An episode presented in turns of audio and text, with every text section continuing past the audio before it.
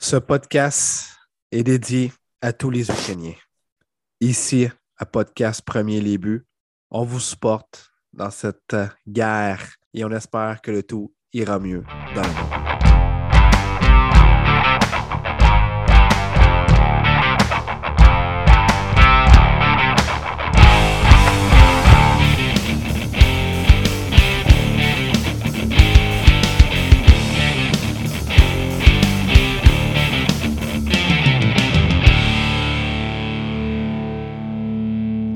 Les boys. Deuxième épisode de la nouvelle saison, j'ai envie de dire, de premier début, la saison morte de la National Football League, qui s'annonce aussi palpitante que la, la, saison dont on a eu sur le terrain. Mon nom est William Boivin, très content de vous présenter ce nouveau show accompagné de mes chums Martin Saint-Jean, David Gilbert. Les boys, comment allez-vous? Si la saison morte est comme la saison qu'on a eue, mon Will, et là là là là, ça veut dire que ça risque d'être une des meilleures off-season de ever. C'est complètement fou. Puis non seulement ça, mais quand on regarde ce qui s'est passé cette semaine, sincèrement, là, on a tellement de stock à jaser. Ça va être écœurant. Je suis en forme, j'ai un verre de beau petit vin rouge entre les mains. Plus le podcast va arriver, plus je vais être phoné. Ça va être écœurant. Ouais, qu'est-ce que tu vois à soir, Dave? Un petit vin rouge, euh, la Central Coast américaine, un, assemblage. Euh, c'est un vin de Field Recordings. Euh, qui n'est pas à la SAQ malheureusement. Mais euh, non, un beau petit, un beau petit produit. Fait que non, euh, je me délecte de ce petit nectar rouge pendant qu'on va jaser de football, ça va être cœur. Oh, gamme-moi donc ça, Marty. Le fan des Lions Bleus, il boit des produits même pas disponibles à SAQ, toi. il est même trop bien plugué, toi, celui qui est le, promo... le, le, pro... le producteur de vin. Ben, t'es pas un producteur, Dave, t'es un importateur. Un, ouais, un importateur. Mais écoute, okay. faut que. Faut quand tu es fan des Lions, tu as besoin d'être bien connecté sur l'alcool, je te le dis tout de suite. Ça, c'est sûr qu'il doit se faire importer son vin de, de Détroit. Oh, oui. du Michigan. Du Michigan. Tout le monde, tout le monde sait qu'il y a du Chris de bon vino à Détroit. Hein? Hey, il doit tellement pas en avoir. oh, mon Dieu. Ah, La bonne piquette. Ben, tu sais, c'est pas loin de Windsor. Windsor, y a-tu des vignes là-bas, Dave, ou c'est plus Pas dans le coin de Niagara? Non, hein? Puis pour être allé à Détroit, il n'y a pas grand-chose qui pousse là-bas. Ouais. entre les, en- entre les, les buildings abandonnés puis euh, la grosse usine de Ford, là, il me semble Ouais, que je ouais. verrais une coupe de, de vignes là-bas. Ça ferait du bon vin, il me semble. Oh, je suis pas sûr. Je suis pas Ah sûr. ouais, le diesel. Ouais. Ah, bah ouais, un autre podcast qui, qui commence Avec les en lions bleus. jasant des lions bleus. Écoute, c'est. c'est- Immanquable. Devenu à un chaque semaine, là, ça me fait un petit quelque chose à chaque semaine d'en parler. Ça me fait du bien. euh, parce qu'on n'en parle jamais assez Ça pendant la saison parce qu'ils sont tellement mauvais. Ben, tu trouvais le moyen de nous en parler pareil. man. Ah, tout le temps, tout le temps. Puis il faut comprendre que là, là c'est la saison de l'espoir. Moi, mon équipe, les Lions Bleus, ont le deuxième choix puis le 32e choix dans le- la, la première ronde. Moi, j'ai l'impression qu'on va aller chercher des gros joueurs qui vont nous aider dans le futur. Moi, je pense que la seule place où est-ce qu'on peut aller, c'est en haut, puis c'est vers là qu'on s'en va. Sacrifice, j'espère Ouais. que c'est la seule place parce que l'autre bord, là, t'es pas mal mur. Ben, c'est dur de reculer plus que ça, hein, Marty? Et Simonac. Je te le souhaite en maudit que ça va avancer au moins un peu. Non, non, mais ils vont repêcher des bons joueurs qui, ultimement, vont devenir des flops. On sait comment l'avenir va s'écrire avec les Lions Bleus, là, ouais. ça ou, ou qu'ils vont aller dans une autre équipe gagner le Super Bowl. là. C'est ça qui va arriver, au pire. Exact. Rookie Ah contract va être atroce, mais le pro contract va bien aller. Hein, non, puis en plus de ça, les gars, tu sais, que toutes les rumeurs qu'on a, dont on va parler justement dans les prochaines minutes, mais des plein d'équipes qui cherchent à améliorer leur situation, bon, avec les QB, euh, les rumeurs à travers ça, mais les Lions Bleus, eux autres, euh, statu quo, hein? On est, on est correct, nous autres. On n'a même pas besoin d'embarquer dans ces rumeurs-là pour peut-être essayer d'améliorer notre équipe. Hey, une victoire et demie, deux victoires, on est assez bon de même. Nous autres, on vise peut-être le trois victoires l'an prochain. Non, non. Hey, Mais sont dans les rumeurs? AC/DC, il mène son bateau d'une main de maître. Si pas des- plus compliqué que ça. Il n'y a pas de dissension dans le bateau. Fait que tout le monde c'est- va dans le même sens. Non, mais Will, il apporte un bon point. On entend des rumeurs sur bien des équipes, mais Lyon, j'entends sweet Jamais. fuck all. Eh non, ils sont même trop bons. Voyons donc. La seule chose que j'entends de changer. c'est Hey, Barry Sanders, il était-tu écœurant? tu sais? Ou Calvin Exact. Johnson, il était-tu malade? Puis hey, Matthew Stafford est allé gagner le Super Bowl avec les, euh, avec les Rams. mais on ne parle pas beaucoup de l'équipe en tant que telle. J'espère que ça va changer. Et moi, au podcast Premier Début, ben, c'est pas mal mon objectif. C'est pour ça qu'à chaque semaine, on parle des Lions bleus, mesdames et messieurs. Penses-tu que Matthew Stafford va, faire une genre de, parade ou rassemblement à Détroit avec le trophée Vince Lombardi? Ah, il faut. Ah, il faut, pour vrai. C'est hein? Non, mais ça serait un gros fuck façon. C'est la seule façon que les Lions peuvent être proches d'un Super Bowl, honnêtement. C'est Stafford l'amène en ville. Ils n'ont pas déjà eu le Super Non, ils n'ont pas eu le Super Bowl à Détroit. Ça, ça, ça serait quelque chose de pas pire, man. Le stade, le stade il est quand même pas pire. Ah oui, oui, oui, c'est déjà arrivé. Euh, je me rappelle, entre autres, en 2004 ou 2005, Jerome Bettis et les Steelers qui affrontaient les Seahawks avec Matt Hasselbeck, ah, Sean ben Alexander et Jean-Philippe Darche comme long snapper, le frère à Mathieu. Puis je me rappelle que c'était à Détroit parce qu'il me semble que Jerome Bettis venait de Détroit. Oui, exact. Puis là, le boss, tu sais, il avait comme fait un dernier push pour essayer d'aller gagner euh, un, Super Bowl. Puis Big Ben était à sa deuxième année, si je ne me trompe pas. Il devenait à l'époque même le plus jeune QB de l'histoire à remporter le Super Bowl. Mm. Alors euh, voilà pour le petit cours d'histoire euh, dont vous aviez, vous ignorez, les gars. Ouais, puis c'était les Rolling Stones qui faisaient le spectacle de la mi-temps. En plus, En plus, ouais. m'a dit là. Pour une fois que Détroit était jet set, là. Oh non, mais on s'entend-tu que tu es un joueur de football, tu vas faire le Super Bowl à Détroit, tu te concentres uniquement sur la game parce que tu n'as aucune distraction autour? Ouais. C'est encore drôle. C'est encore drôle. J'ai entendu l'autre fois Jean Perron parler de Chris Chelios. OK, ça va. L'anecdote va être très courte, les gars. Là. On va parler de football. On a des sujets, mais il disait que, tu sais, un gars comme Chris Chelios, peu importe la ville où le Canadien allait, puis l'équipe qui visitait, il trouvait le moyen d'avoir du fun.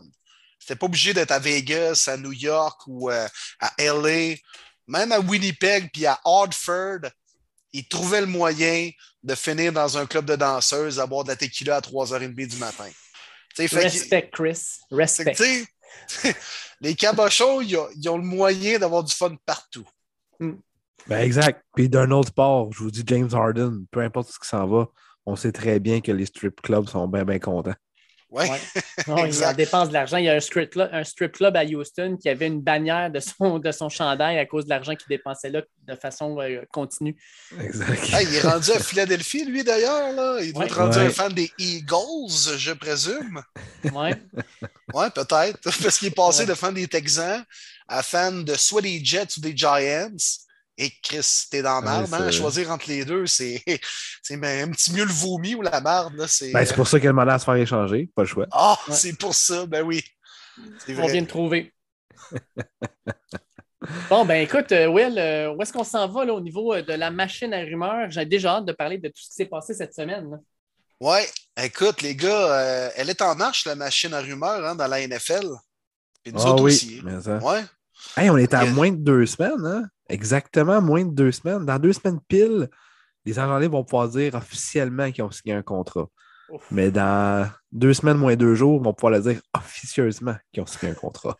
Là, ça, c'est lundi le 14, hein, Marty, c'est ça? Exactement. Lundi 14 à 16 h, tous les agents libres peuvent euh, avoir des ententes verbales avec les équipes. 95% de ces euh, sorties-là médiatiques qu'on va voir s'officialisent deux jours après. Fait que euh, pour moi, les agents libres commencent lundi le 14 et non mercredi le 16. OK, puis dès le matin, mettons, ou euh, plus tard dans la journée? Dès 16 h. Ouais.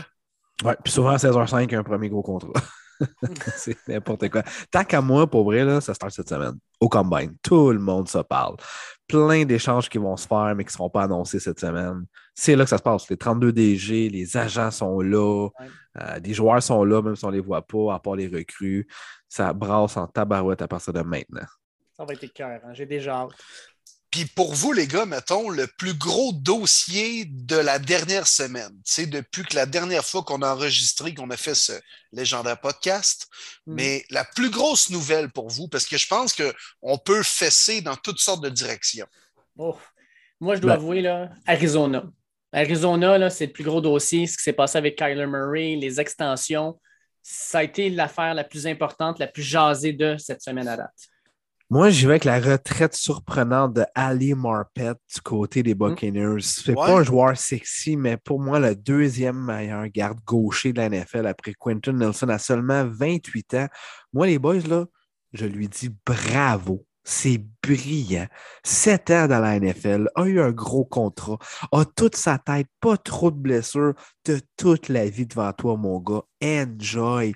Bravo, enfin un joueur qui prend lui-même sa décision. Puis je vous dis, c'est une nouvelle tendance que Patrick Willis est parti, là, quickly, tout ça. Il va en avoir de plus en plus. En tant que fan, c'est plate. En tant qu'organisation, c'est épouvantable. Mais en tant qu'être humain, tu peux juste l'applaudir. Ouais. Ouais. C'est intéressant ça. Puis avant, mettons, de jaser de ce que ça peut impacter ou ce que ça peut signifier au niveau des box, mais euh, moi, je pense que dans les prochaines années, il va en avoir de plus en plus des gars de, de ce type-là qui ont joué 6, 7 ans, 8 ans NFL, qui ont eu le temps quand même de passer euh, au cash, puis d'avoir quand même une belle carrière. Tu sais, Marpet a fait des Pro Bowl et compagnie, il a gagné le Super Bowl. Là, à 28 ans, tu fais comme, gars, j'ai quand même tout acco- accompli, je suis un peu indépendant de fortune, je vais probablement être encore impliqué dans le football prochainement, mais pour ce que j'ai fait sur le terrain, j'en ai fait assez. Ça me tente pas d'avoir des séquelles puis de marcher avec une canne à 32 ans. Fait que let's go, je me, je me retire, puis ça va arriver de plus en plus. Clairement, là, avec surtout les, les, les- le football a tellement augmenté au niveau physicalité, autant high school, NCAA, c'est tellement rendu tough pour les gars, même avant de se rendre NFL, que les Andrew Luck, Marpet, les gars comme Willis que tu as nommé Marty, là, il va en avoir de plus en plus. Puis ça devient même moins surprenant en quelque sorte de voir des gars comme à 28 ans se retirer. Oui, absolument. Puis c'est à toi leur respect, honnêtement. Tu veux avoir une qualité de vie, puis c'est rendu tellement fou le football. Là. Tu sais, avant, il y avait une petite pause dans la saison morte. Maintenant, ton équipe est éliminée, tu as à peu près deux semaines pour aller dans le sud pour partir sa rumba. Puis après ça, let's go, tu es au gym déjà. Tu comme plus vraiment de vie. Fait que tu comprends les gars qui ont accompli des belles choses. Comme tu dis, qui sont capables de bien avoir placé leur argent jeune, puis de pouvoir profiter de la vie euh, très, très jeune. Donc, honnêtement, on en avoir de plus en plus. Puis ça aussi, ça va amener une autre question. Tu sais, la fameuse philosophie des Rams, on, on s'en fout des choix de repêchage. Mais en sachant que tes joueurs vont jouer de moins en moins d'années, là, hi, tes choix de repêchage vont valoir de plus en plus cher. Ouais. Mhm. Mais moi, j'ai Écoute- une question à vous demander, les boys, parce que euh, Marpet qui prend sa retraite, tout de suite après euh, ce qu'on entend comme quoi que Brady a pris euh, sa retraite lui aussi, mais qui n'était plus vraiment satisfait du programme des Bucks, que la lune de miel entre lui et Bruce Arians c'était terminé, puis qu'il n'aimait pas trop la façon dont c'était géré. Croyez-vous que les Tampa Bay, là, il y a, y a comme un cancer tranquillement qui s'est inséré dans cette, dans cette organisation-là suite au Super Bowl, puis que ben, euh, on s'enligne vers une saison qui va être vraiment une saison de misère de ce bord-là? Il s'est passé quelque chose, les boys. Moi, je l'ai dit, je pense de mémoire la semaine passée, mais j'en reparle. La façon que Levante David est revenu sur la saison des Bucks à deux jours après leur élimination, là, c'était weird. C'était quasiment malaisant. Il y a quelque chose qui s'est passé cette année. L'équipe est complètement brisée. Ils vont perdre bien des joueurs agents libres. La grosse rumeur présentement, c'est qu'ils vont encore une fois appliquer l'étiquette de franchir sur Chris Godwin. Ils ne veulent absolument pas le perdre. Bruce Arians qui dit qu'on n'a pas repêché Carl Trask deuxième ronde pour rien l'année prochaine. Il y a des très fortes chances que notre corps et tout ça. Mais beaucoup de vétérans vont quitter. Déjà, les retraits de Brady Marpet, il se passe de quoi avec les Bucks? Honnêtement, pas capable de mettre le doigt dessus, là, mais évidemment que cette chambre-là est complètement changée. Ouais, c'est pas le syndrome un peu d'une équipe qui a tenté d'y aller all-in, puis ça a quand même fonctionné en gagnant un Super Bowl, puis en étant à quoi deux victoires d'en gagner un autre. là. C'est peut-être un peu plus le syndrome de cette équipe-là, je pense. Là. Ben oui, mais tu sais, ça reste quand même que quand euh, Tom Brady, qui vient de connaître la meilleure saison de toute sa carrière, décide de prendre sa retraite. Ouais, non, mais là, je pense pas qu'on peut qu'il y a impliquer les 45 Bucks ans. là-dedans. Là, ouais. Ouais, mais tu sais, il y a que 45 Brady- ans.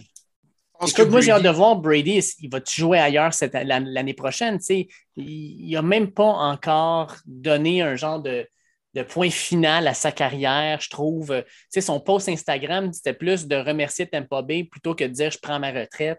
Je ne sais pas trop à ce niveau-là. Euh, Marpet qui prend sa retraite, moi, sincèrement, un peu comme vous, je lève mon chapeau. Je sais que le football, c'est un sport extrêmement physique. Euh, ça peut avoir des impacts majeurs. Puis tu te dis, j'ai 28 ans, là, euh, j'ai le goût d'avoir 40, 50 ans, puis d'être capable de me lever le matin sans être tout pété. Euh, puis surtout que probablement que Marpet a commencé à jouer euh, il y a plus de 10 ans au football. Fait que ça fait beaucoup, beaucoup de, ben de, plus que Ça, ben plus que ça. Exact. c'est sûr qu'il y a, il y a, l'usure à travers tout ça, mais ça reste quand même que. mais, mais, Dave, dans le fond, excuse-moi, je te coupe, mais il ne faut pas mélanger tous les dossiers. Là faut pas mélanger tous les dossiers. Là. probablement que Marpet, je veux dire, le savait même lui-même avant la, fin de la dernière saison qu'il allait se retirer. Là. Tu ne prends pas une décision comme ça euh, sur le coup de l'émotion où là, ah, Brady s'en va, moi aussi je veux prendre ma retraite.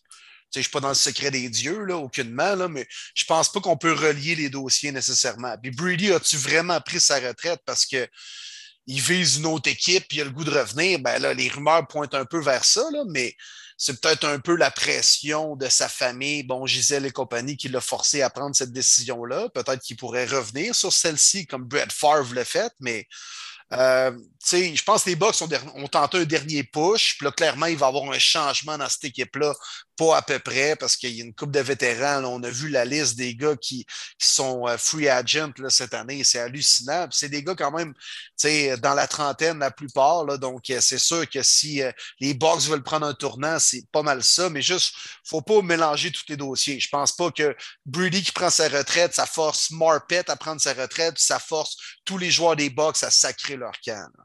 Ben, je dis pas que c'est ça, mais je trouve qu'avec Tempo Bay, présentement, il y a une aura qui est en train d'être un petit peu de qui est en train de se créer. Puis c'est pas une belle aura, c'est une aura, c'est un genre de nuage noir plus qu'un ciel ensoleillé.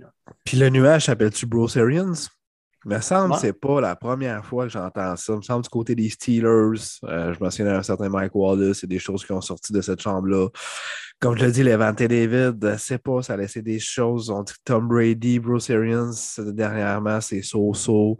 C'est sûr, il y, en a, il y a souvent plus de rumeurs que de trucs fondés, mais quand même, il me semble qu'un antécédent avec Bruce Arians aussi. Euh, je sais pas. Moi, les boys, je le file pas, pas en toutes les box. Hmm. Non, c'est clair. C'est clair. Puis il va y avoir un gros changement dans, cette formation-là, dans cette formation-là. Ça, c'est clair, clair, clair. Puis je trouve ça plate pour eux, parce que la fenêtre était encore là. Tu sais, ah, mais tu dépends du QB, là.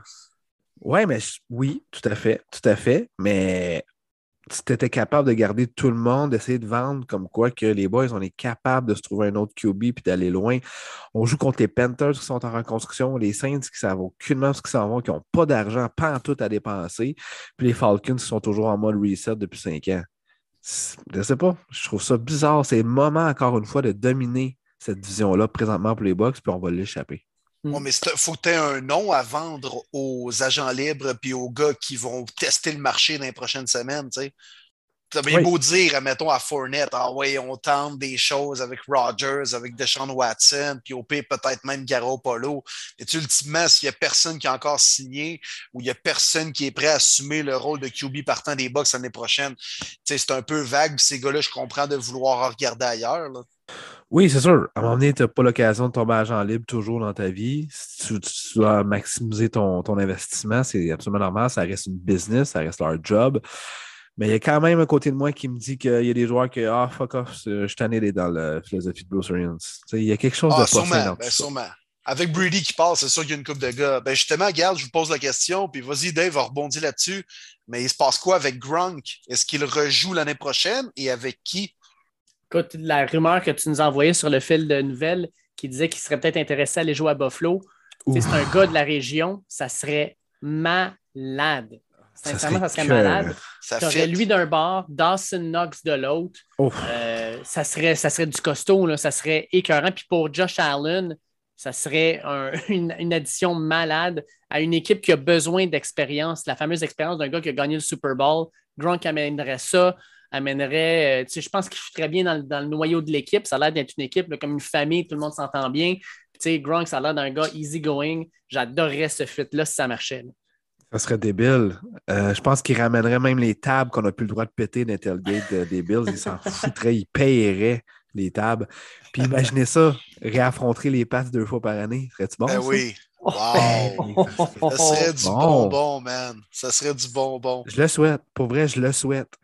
Puis sinon, honnêtement, je le crois possiblement avec les Bengals. Une autre destination, je le crois. Il le Mm. dit, ça m'intéresse avec Joe Burrow. Qu'est-ce qui serait mieux que pour Joe Burrow, évidemment, un O-line, c'est sûr. Mais s'il reste un peu d'argent, je pense pas que Gronk va être gourmand de toute façon. Puis ça se peut qu'il il va jouer peut-être 50% des snaps, ils vont vraiment le conserver pour les séries. Mais je pense qu'un retour dans la AFC, euh, c'est pas mal ça qui tente. Josh Allen ou Joe Burrow, là est la question pour Gronk. C'est un 25 sous tiré dans les airs, puis dans les deux cas, c'est une bonne réponse. tu sais, ça. Ouais. Mais Ouais, j'espère fond- qu'il va revenir. Ouais, ben, mais dans le fond, je vous écoute, les gars, puis je, je suis d'accord avec vous. Gronk va jouer la saison prochaine, là, peu importe le- la situation de Brady. Là. Je pense que Gronk va être dans la NFL en 2022. là. Ouais. Oh, oui. Ah, on a besoin, pour vrai. On veut Gronk. Ah, puis il est encore We bon. là. are Gronk.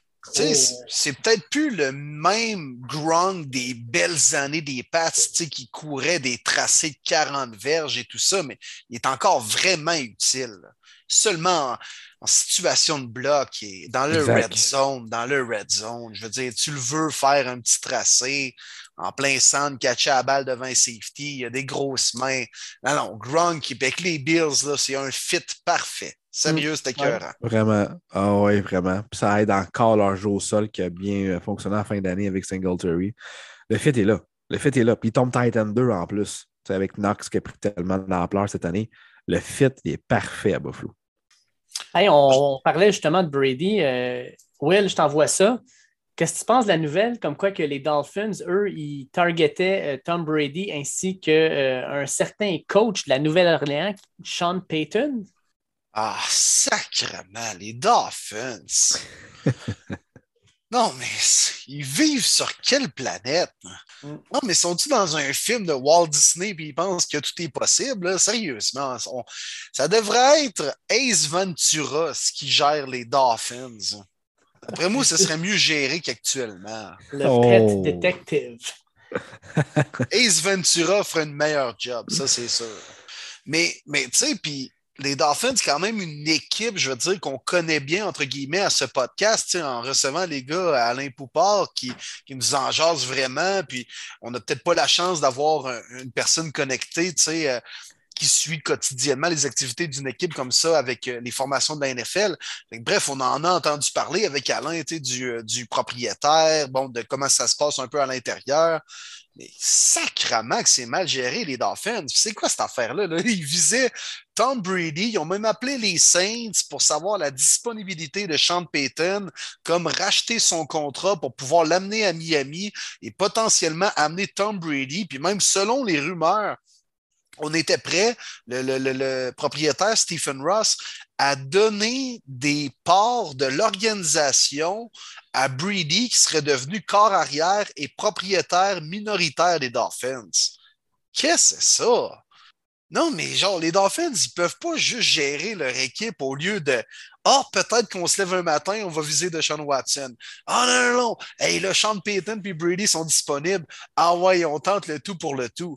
Tu sais, je veux dire, on joue pas à Madden, Chris. là. On est dans la NFL. Là. Tu sais, on peut pas tenter des coups comme ça. Fait que les Dolphins, pourquoi ils tournent en rond depuis tant d'années? Vous avez votre réponse. Ben, Il tu sais, rêve. C'est ça l'affaire. Oui, on joue pas à. C'est ça, là. Pas assez d'action. C'est ça qui se passe avec les Dolphins. Ben, la misère à croire tout ça. Euh, ben, en fait, je veux pas le croire. J'espère que c'est- carrément farfelu parce que ça l'est. C'est une situation complètement inutile. J'en reviens pas que ça l'ait sorti au grand jour. Ils font encore rire d'eux, honnêtement, les Dolphins de Miami présentement. Non, mais moi, j'y crois que la nouvelle est vraie, là. c'est-à-dire que les Dolphins, ils ont vraiment songé, ils ont vraiment appelé, mettons, les Saints pour Peyton et tout ça. De là à se faire, jamais, là, tu sais. Puis, tu c'est loufoque, c'est comme, hey, euh, Connor, McDavid va jouer pour le Canadien. Mais non, ça n'arrivera pas, là. Tu sais, mais probablement qu'ils y ont pensé, c'est pour ça que les journalistes très bien plugués ont sorti la nouvelle. Les Dolphins, comme tu dis, Marty, ils vivent sur quelle planète, là? Puis t'as pas une manette de Xbox entre les mains, là, tu gères une organisation qui vaut des milliards. Sais, on en a parlé dans un des derniers podcasts, puis je l'avais dit, les propriétaires de la NFL, ce n'est pas des spécialistes de football, c'est des spécialistes d'affaires. Puis eux, c'est des milliardaires. C'est des personnes qui, dans toute leur vie, tout ce qu'ils ont touché, ça a bien fonctionné. Puis quand ils veulent quelque chose, ben, ils ont tellement d'argent qu'ils sont capables d'aller du seul payer. Fait que probablement que dans la tête de Ross, dans sa tête, c'était si je mets le cash puis je fais les demandes, ça va marcher.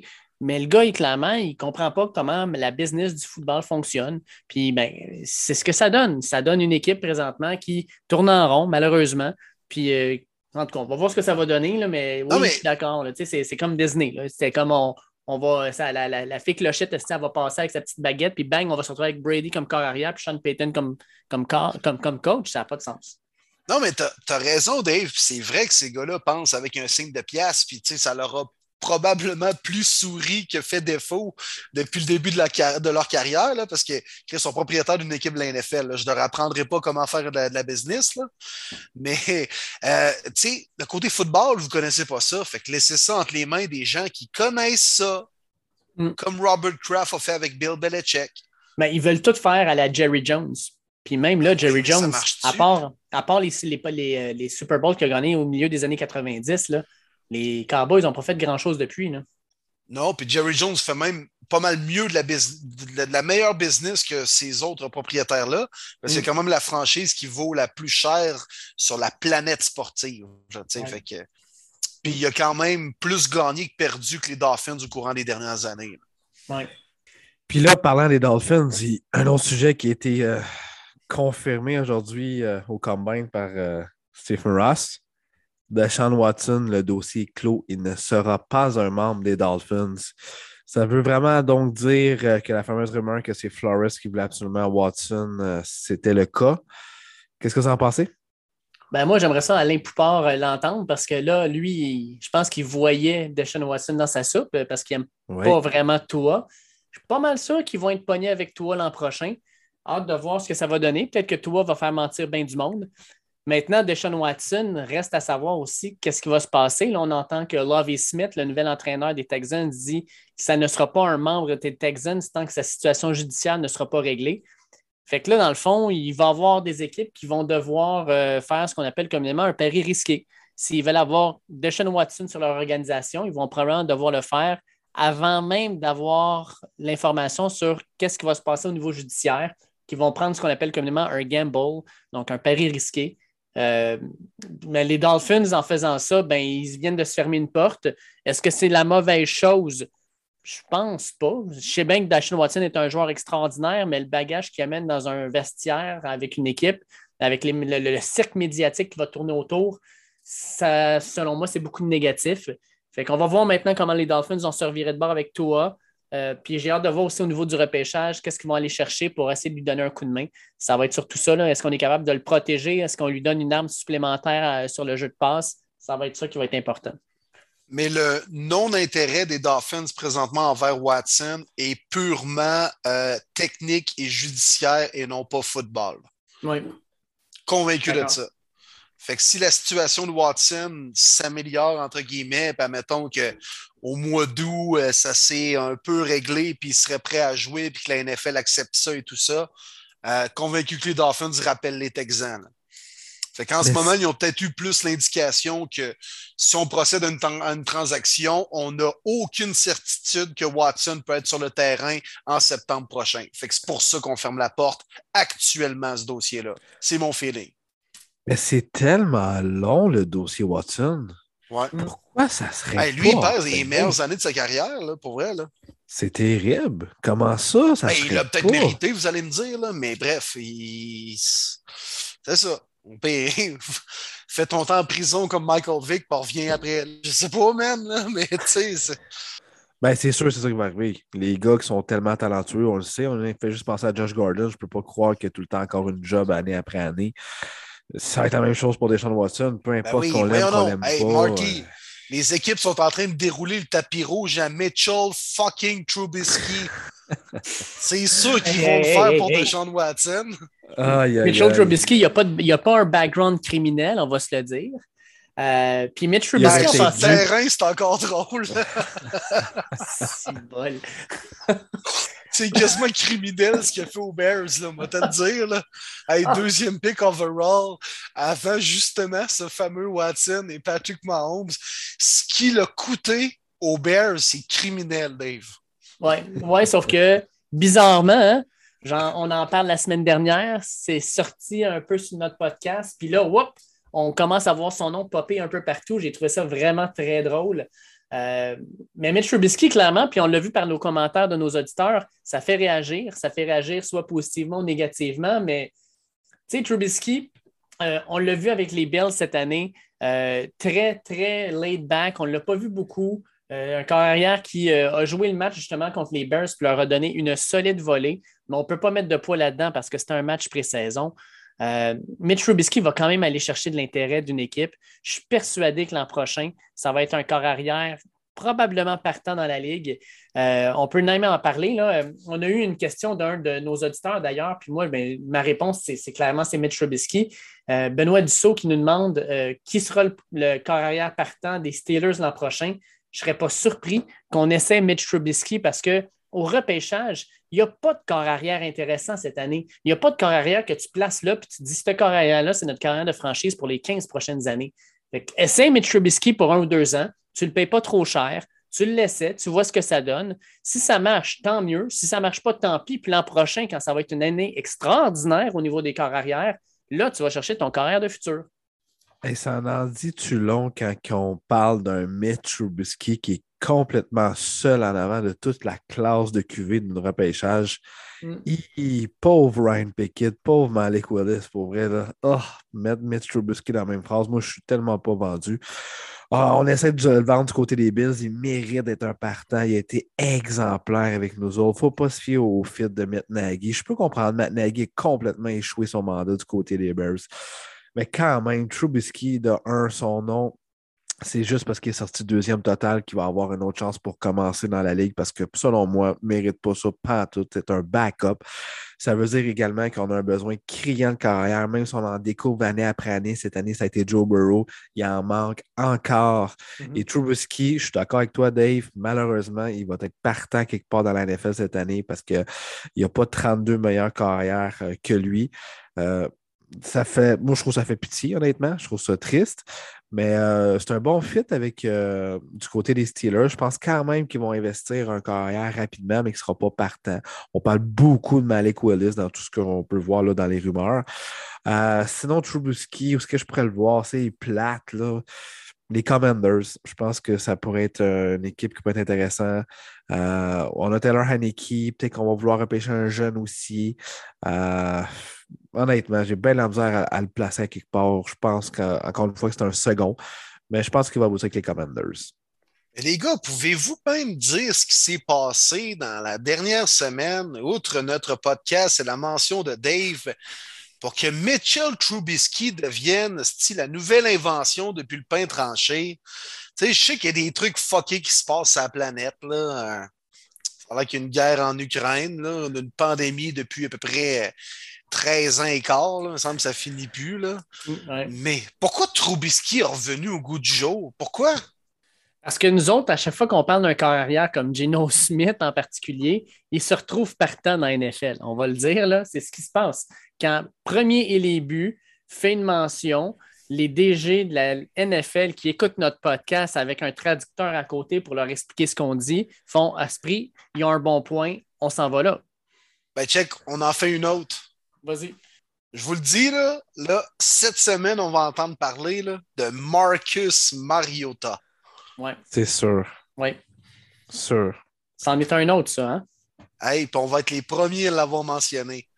Ça là, Dan Orlovski à son podcast d'ESPN, blablabla. Bla, bla.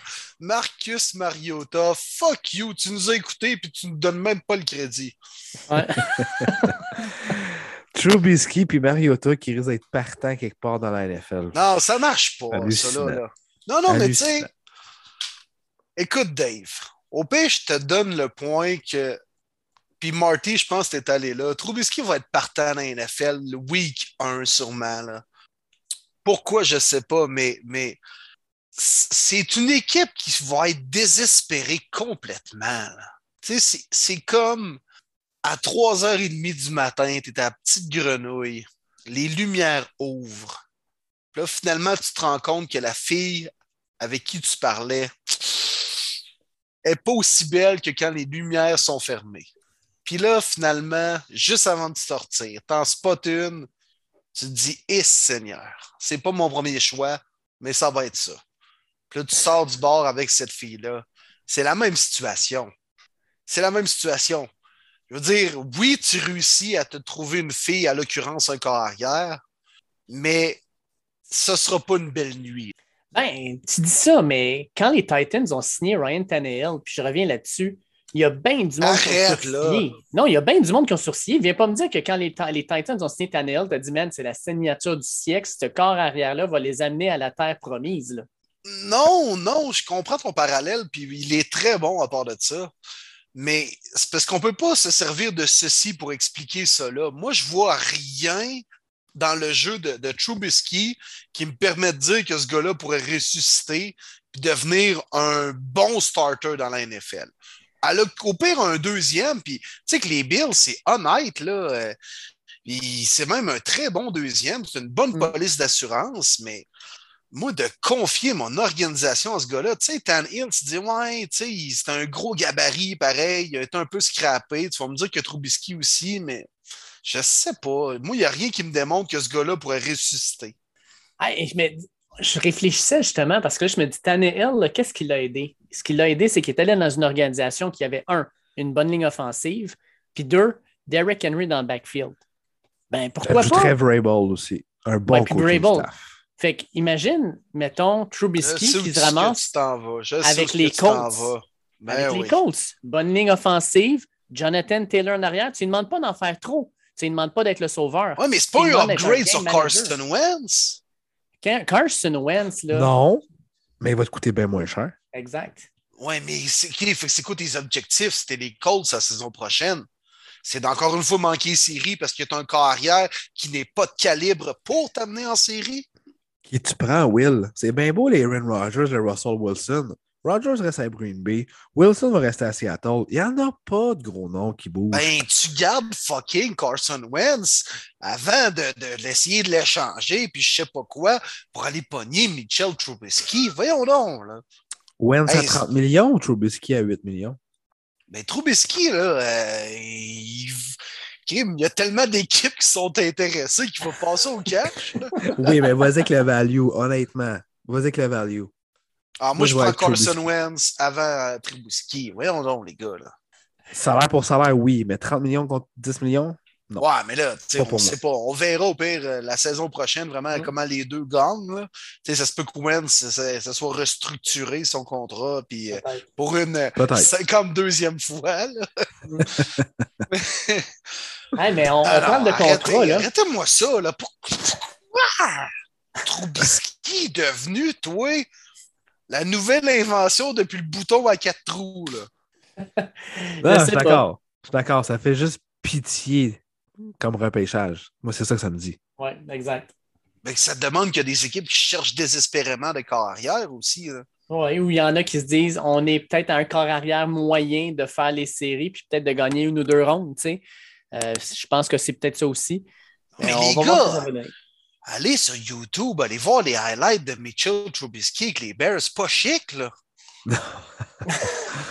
non. Et le gars, il joue un an sur le banc derrière Josh Allen, puis soudainement, c'est redevenu un starter dans cette ligue-là. Ben, il a peut-être goûté à son nom, hein? On sait jamais. J'espère pour lui. Là. Sa fontaine. Hey, les boys, on parle de contrat, là. fontaine de Josh Allen.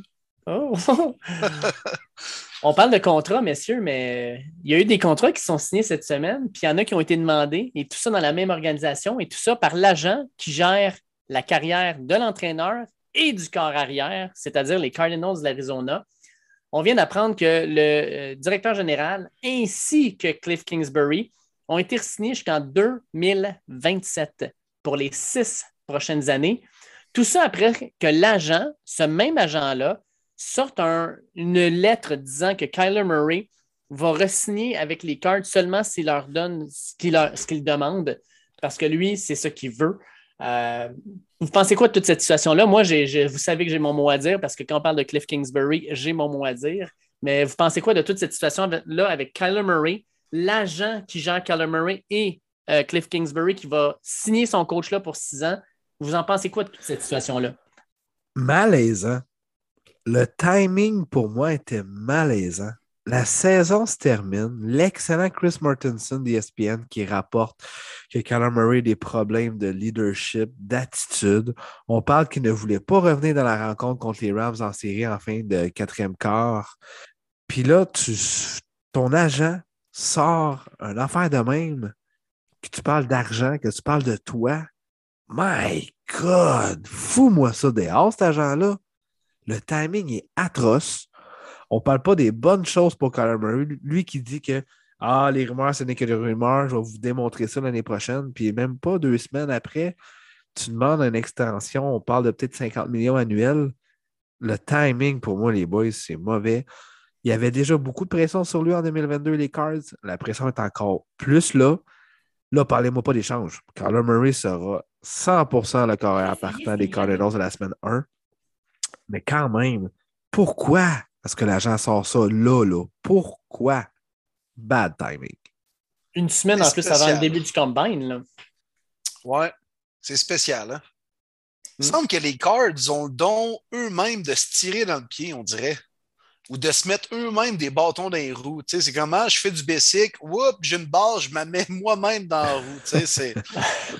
Je, sais pas. Puis autant, ils ont tout le talent du monde, euh, ils ont des bons éléments en place, mais on dirait qu'ils trouvent eux-mêmes le moyen de prendre la carabine puis ça sacrer dans le pied. Euh, tu sais, bon, j'ai hâte de t'entendre, Dave, sur Cliff Kingsbury. Moi, je trouve pas que c'est un aussi mauvais entraîneur que tu le prétends, mais tu le connais mieux que moi. Euh, il y a relativement, quand même, à part la première année, eu des belles saisons depuis que Callum Murray, surtout, est le, le partant des, Cards. Bon, cette année, ils sont partis euh, d'un excellent début de saison, une fin de saison euh, pas mal plus tough et un match en série, disons, à oublier. Mais il n'y a rien qui pressait, me semble, de prolonger ces gars-là.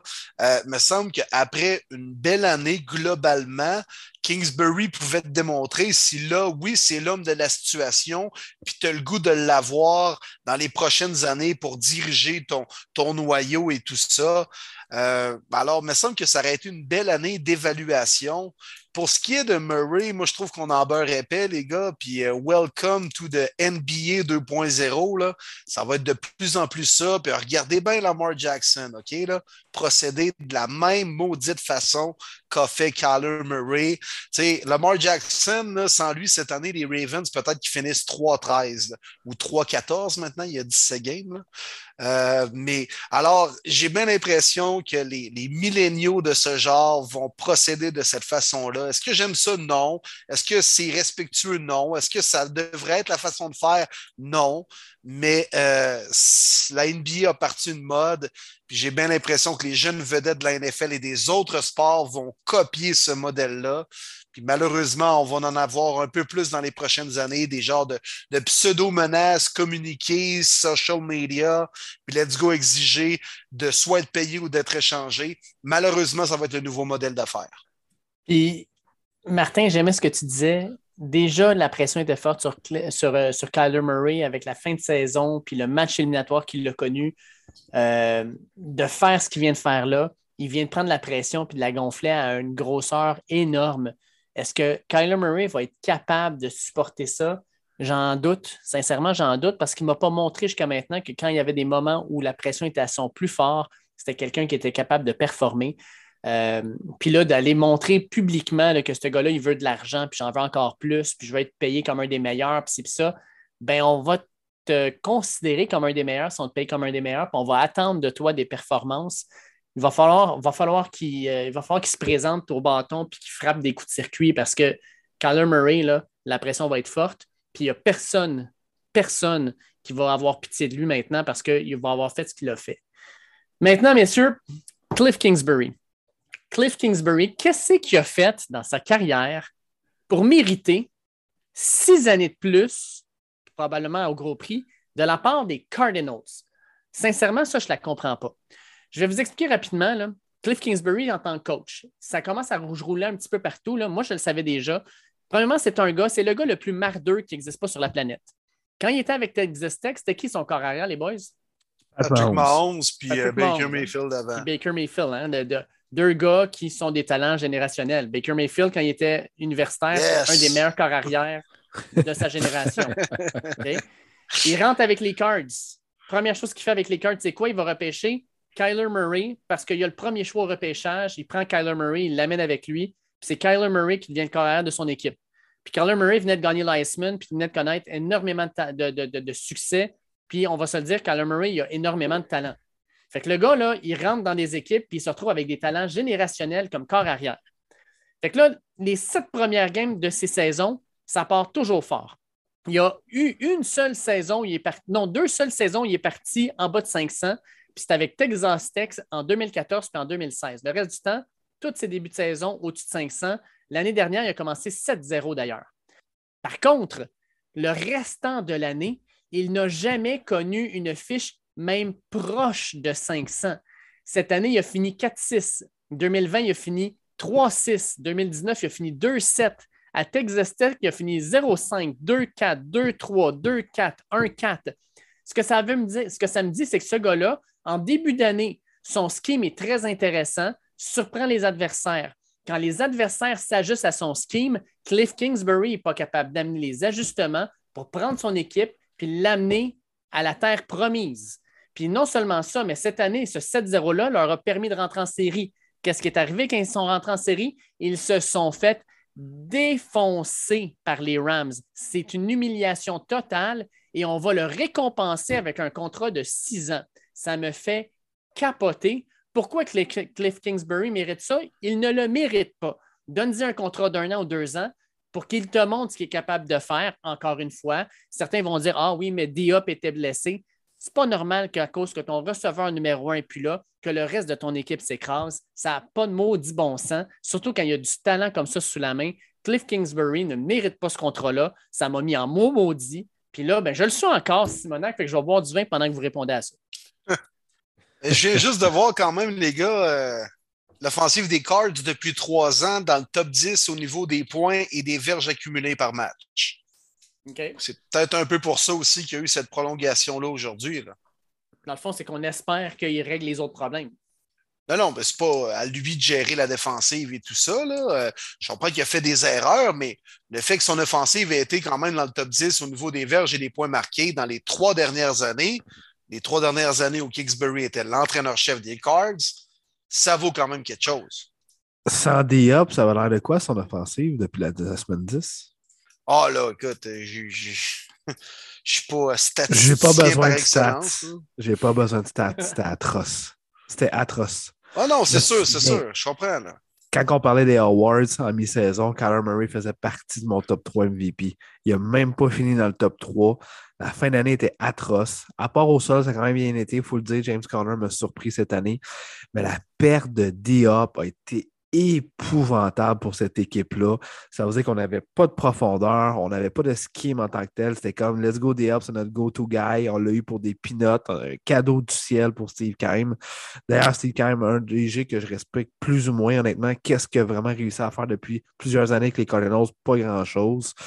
Euh, ça m'en dit long. Ça m'en dit long. Euh, oui, quelques statistiques intéressantes comme tu viens d'apporter sur l'offensive. Mais dans les matchs importants, dans le dernier stretch, premier game en série depuis 2015, son équipe avait l'air zéro préparée. On dirait vraiment que c'est l'équipe de Diop et non de Cliff Kingsbury. Ben, il n'y avait rien qui pressait. Moi, c'est plus ça le point. Là au lieu de le crisser en dessous du boss comme tu fais Dave, là, mais... ah non, non, non, écoute... Euh, non, c'est juste qu'il n'y avait rien qui pressait de lui donner une prolongation de contrat, Il n'y a rien qui justifie de la façon dont vous l'avez expliqué la fin de saison des séries, qui justifie de donner immédiatement, tout de suite, avant le combine et tout ça, euh, une prolongation de contrat. Ça, je suis d'accord avec vous. Puis le pire, c'est qu'à la fin de la saison régulière, là, après les séries, il n'y avait pas le propriétaire qui était en beau maudit et qui n'était pas satisfait de tout ça. Ils ont eu une réunion, puis euh, finalement, à la sortie de cette réunion-là, finalement, je, l'aime bien, Cliff. Je vais le garder encore six ans. Ça, voyons donc, ça n'a pas de sens. Ben, pas moi, il a fait un autre tour de sa maison, puis il disait vraiment belle ta maison, Cliff. C'est incroyable. Tu es un bon designer. tu devrais bien designer notre offensive l'année prochaine. Je te fais confiance. Non, mais le, le timing est drôle aussi pour- parce que c'est le même agent que Kyler Murray, pareil, Cliff Kingsbury. Ouais, c'est ouais, tout ça, pareil. Hey, mais c'est Sacha Gavami, il doit- il devait être sa job en jouant le vert dans les derniers jours, lui, là. là.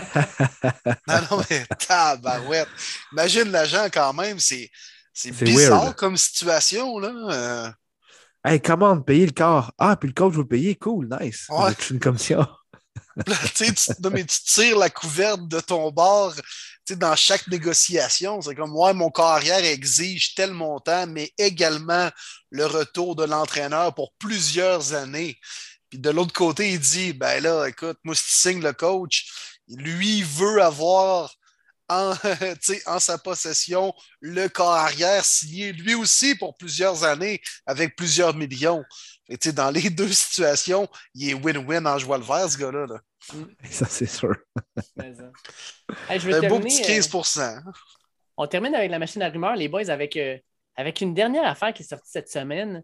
Puis ça, je veux vous entendre parce que j'ai de la misère à le comprendre. Semblerait-il que les Packers nous ont annoncé qu'ils n'avaient reçu aucune offre pour Aaron Rodgers. Fait que ça veut dire quoi pour vous autres, ça? C'est bullshit? Est-ce que c'est vrai qu'ils ont reçu aucune offre? Puis si c'est le cas, pourquoi ils ont reçu aucune offre? Moi, je crois qu'ils ont reçu aucune offre. Parce que Mm. personne ne sait vraiment ce que Rogers va faire. Je sais pas. Le gars, pour vrai, c'est un méchant spécimen. Il a l'air un peu weirdo.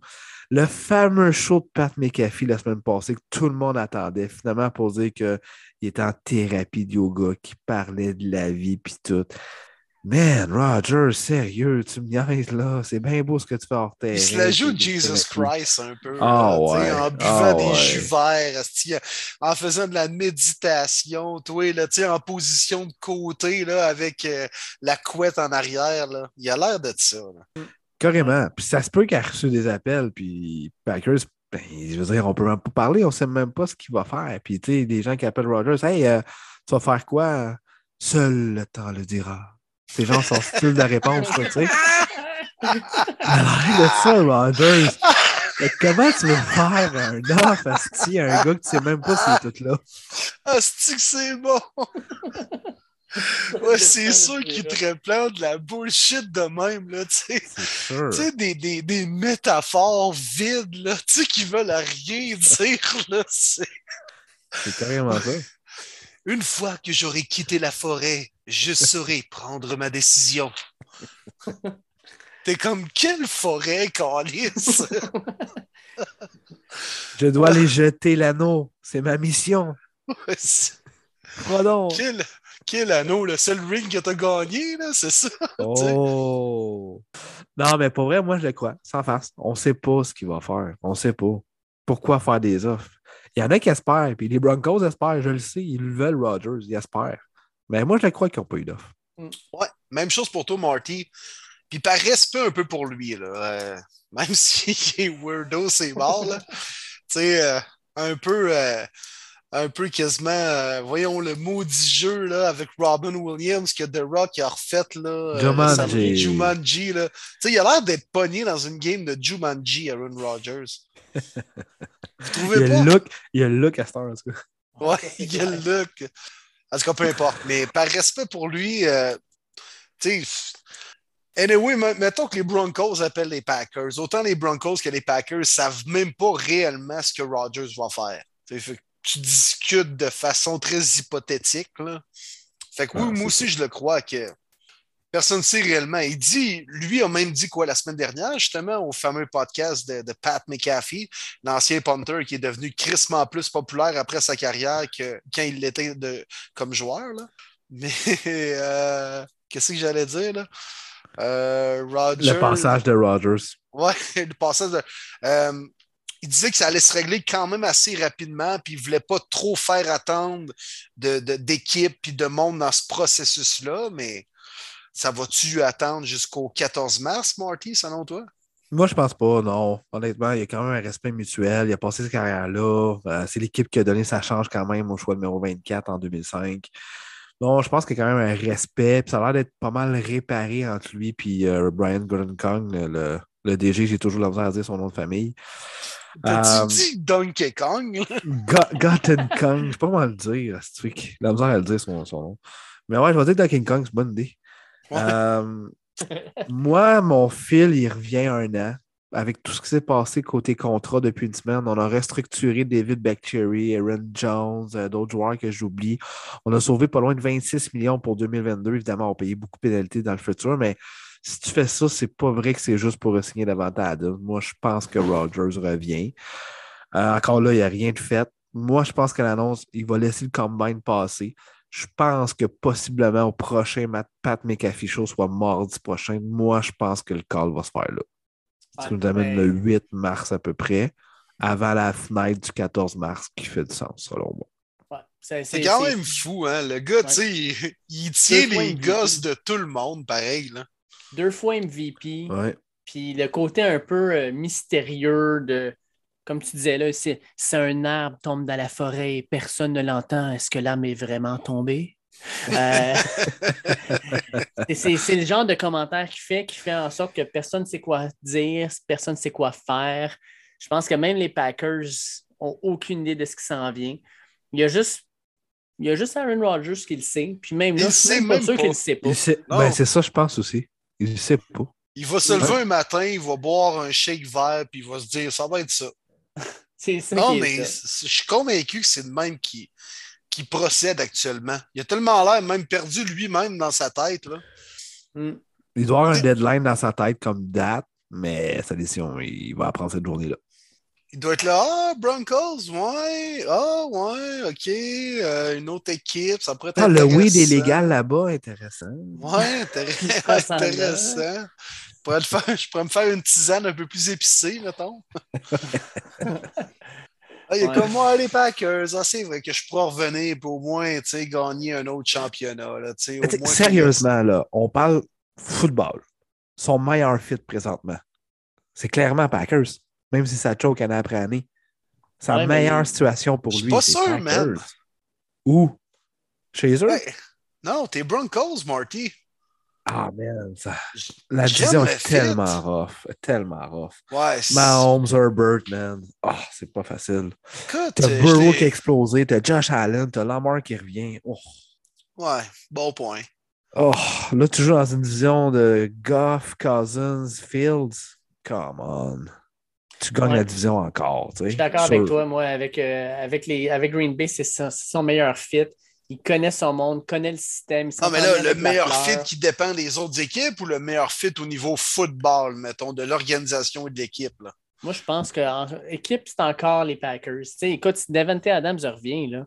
Hey, les Broncos, ils ont une méchante belle équipe, sérieusement, là.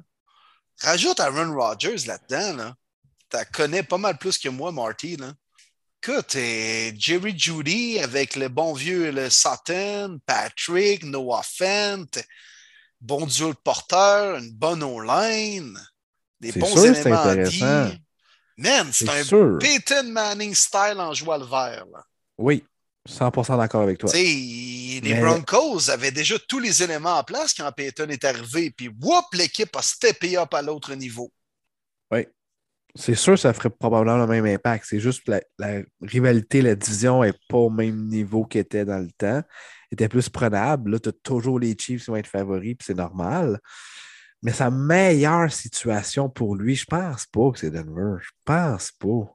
Pas présentement. Ben, moi, moi, je vais te dire un changement d'air, dans le fond, par contre. Pour de vrai, je pense vraiment que c'est la meilleure situation pour Aaron Rodgers s'il joue dans la NFL en 2022, c'est de changer d'air. San Francisco? rendu? Oui. San Francisco, il joue avec, euh, dans sa ville. Mais le problème, oublie ça, ils n'ont plus de choix, eux autres. Ils ont tout donné pour Trey Lance. C'est ça le problème. C'est le problème, oui. Oublie ça. Ça n'arrivera pas, mais ça serait incroyable. Mais est-ce qu'il voudrait jouer pour l'équipe qui l'a craché dans la face? Je pense que oui. L'équipe qui n'est pas capable de battre. Ouais. Il ferait un Kevin Durant euh, du basketball. ouais. Il n'est pas capable de les battre, joins-les. Exactement. Il sera obligé de les battre. Là. exact. Mais ouf, j'avais oublié celle-là, Rogers, Niners. ça serait wow, wow. Ah non, moi je pense vraiment que Rogers va quitter les Packers. En tout cas, ça va être, si jamais il décide de quitter, ce marché des joueurs autonomes-là va être hallucinant. Là, semblerait-il aussi que Russell Wilson serait peut-être pas sur le marché, mais DK Metcalf, il serait, parce que ça serait le seul joueur qui permettrait aux Seahawks d'aller chercher un choix de première ronde. Euh, Ça fait insensé, Dave. ben, ça- moi, quand j'ai lu ça, j'en j'en revenais pas. Là.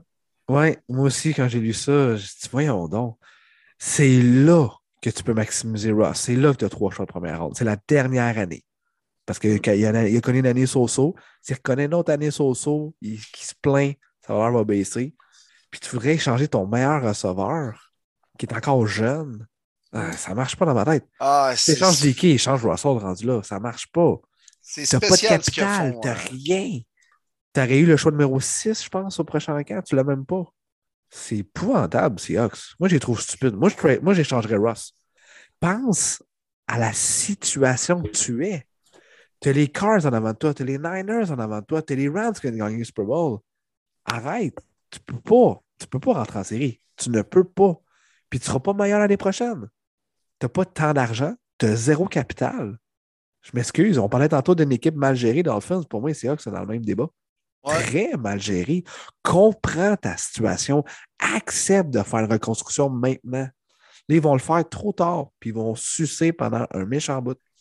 Désolé, les fans des Seahawks, mais c'est ça. Mais gars, la, la force des Seahawks, c'est devenu leur faiblesse. Qu'est-ce qui a fait qu'on a quasiment gagné deux Super Bowls de suite, mis à part euh, un pic dans zone début là, de Malcolm Butler? On a gagné deux de suite, les Seahawks. Ouais. Mais c'était quoi le noyau de cette équipe-là? Legend of Boom. Ouais, le repêchage. Tous les gars avaient été draftés. Bobby. Wagner, Richard Sherman, Russell Earl Wilson, Thomas, Earl Cam Thomas, Chancellor. Chancellor, puis c'est pas tous des choix de première ronde. Là. Non, ben non. C'est vrai, c'est une équipe qui draftait bien. On La draftait bien. Puis là, depuis ce temps-là, à LJ Collier, sacrament, en première ronde, Rashad Penny. Rashad Penny. Non, puis Terrible. moi, j'étais convaincu là, que si Russell Wilson ne partait pas, c'était Pete Carroll qui n'était plus à la barre des euh, Seahawks. Mais là, tout pointe en direction que les deux vont être de retour. Mais for what? Une année trop. Je vous le dis, les Seahawks là, vont payer au moins trois ans cette gaffe-là. C'est niaiseux. Moi, je trouve ça niaiseux. Mais en même temps, ta façon que Carroll parlait aujourd'hui, c'est plus comme. Moi, je l'ai vu comme les offres ne sont pas encore assez intéressantes pour parler d'échanger Ross. Vous êtes capable de plus. C'est le même que moi, je l'ai senti. Ça se peut aussi. Hey, euh, je, termine, euh, je termine aussi avec euh, Stéphane Cadorette, notre chum, qui vient de publier un texte il y a trois heures. Il aurait parlé à Joe Douglas, le DG des Jets, qui dit qu'ils ont eu des discussions entre euh, lui et les représentants de LDT. Puis il dit euh, il a un CV de champion, on sait quel type d'individu est. C'est un joueur de haut niveau dans la ligue encore. Puis on, nous avons tout intérêt à le ramener avec nous. Euh, fait que moi, je pense que LDT Nice. peut peut-être signer avec les Jets avant même le début de son autonomie. Ça se pourrait très bien, mais un peu comme Rogers, mais à plus petite échelle, c'est que ça dépend juste de Laurent. tu sais. Exact. Mhm. C'est lui, veux-tu vraiment revenir dans la NFL? Puis il a comme laissé planer le doute, puis on le comprend que le gars a déjà un pas pire plan B, mettons. Là. Euh, puis c'est-tu vraiment un plan B? Pas tant que ça. Là. Fait- tu sais, puis, puis le gars, euh, écoute, il, il a mille projets, puis le gars est assez intelligent, puis il a fait pas pire du cash dans la NFL aussi, là, puis Oui. il l'a mérité en plus de ça. Mais bref, moi, c'est vraiment une belle nouvelle. C'est le fun que, nous- que tu nous dises ça, Dave. Moi, c'est pas tant surprenant dans mon cas. Moi, je pense que les Jets, euh, si Laurent veut revenir, les Jets, clairement, vont l'accueillir à bras ouverts. Ah, puis, Moi, j'aimerais, Vas-y, vas-y, Martin. j'aimerais tellement ça le voir débarquer à Cincinnati. Amener de l'expérience cette O-line-là. Tu sais, pas obligé d'être Oh. partant. Juste être backup, juste d'amener de l'expérience. Les enfants, ils vont en repêcher encore. Ils vont être capables d'attirer des gros noms. J'ai hâte de voir. Mais j'a- j'aimerais ça voir ça. Comme partant ou? Ben, pour l'instant, ce serait partant, mais tu sais, je pense pas qu'il coûterait si cher que ça, puis ça te mène de l'expérience, puis on le sait, il y a tellement de blessures sur les lignes offensives dans toutes les formations que c'est sûr qu'il va partir quelques rencontres. Moi, j'aimerais ça. Oh, Ah. C'est le le fit serait super bon. Je le vois là. Mais moi, je pense qu'il va rester avec les Jets. Si les Jets ils montrent de l'intérêt puis offrent quelque chose qui a du bon sens, moi, ça ne me surprendrait pas qu'il reste avec les Jets. Non seulement parce que c'est une équipe qui est jeune, c'est une équipe qui monte, mais surtout aussi par la proximité. Il est à 6 heures de route, une heure d'avion de chez lui. Ça aussi, ça vaut, la, ça vaut, ça, ça vaut son pesant d'or. Ah, clairement. Puis bloquer Zac Efron en plus aussi, ça vaut son pesant d'or.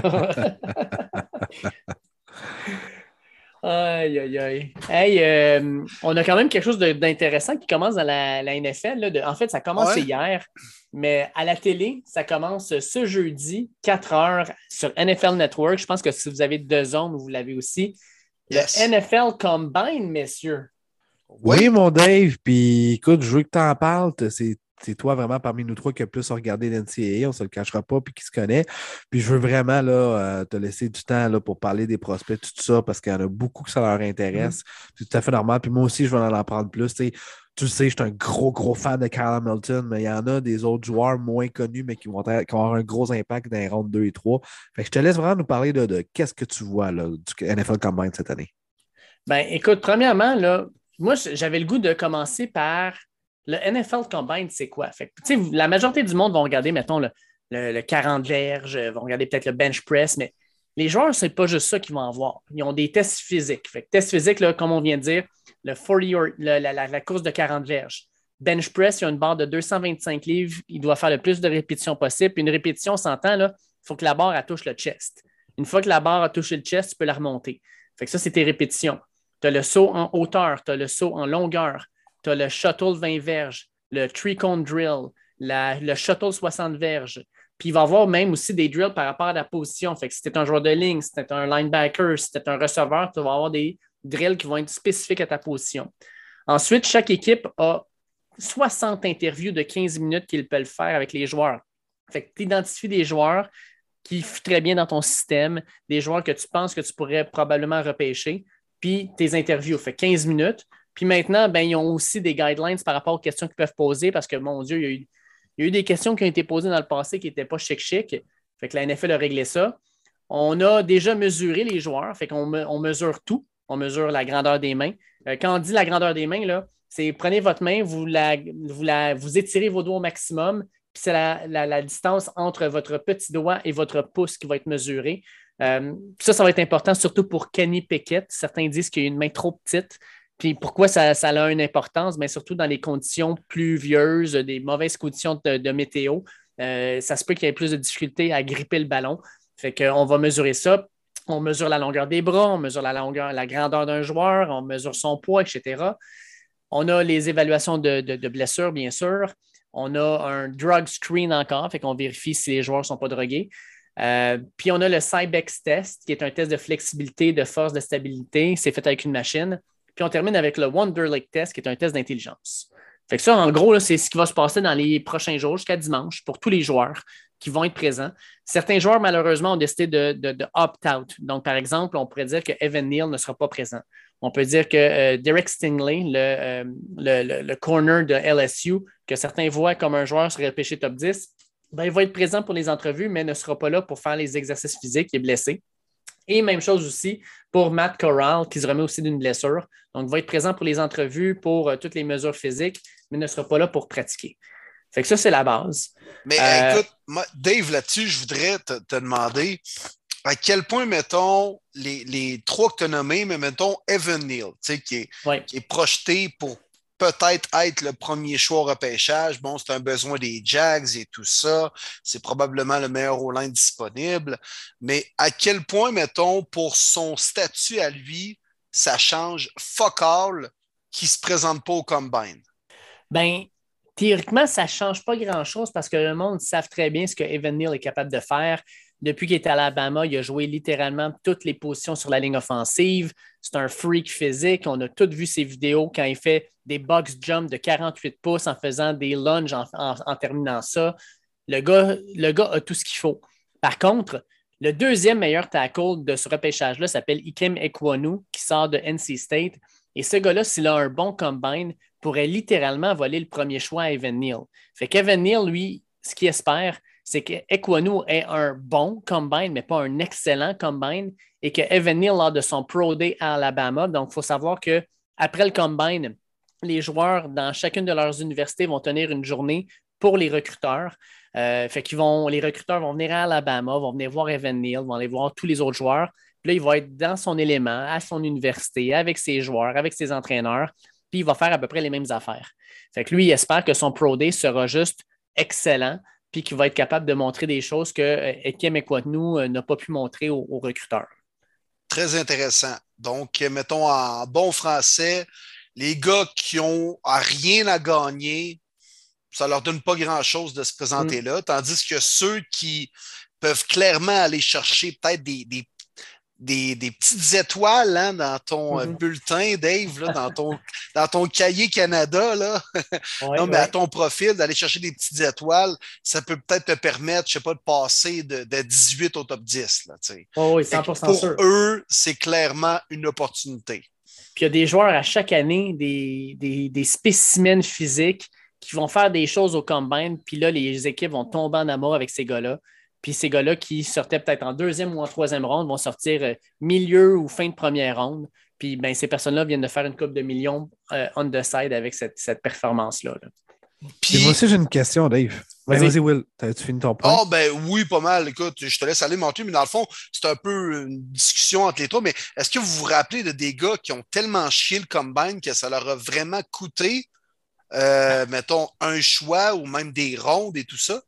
Je peux t'en nommer un. Orlando Brown, me semble. Maurice Claiborne.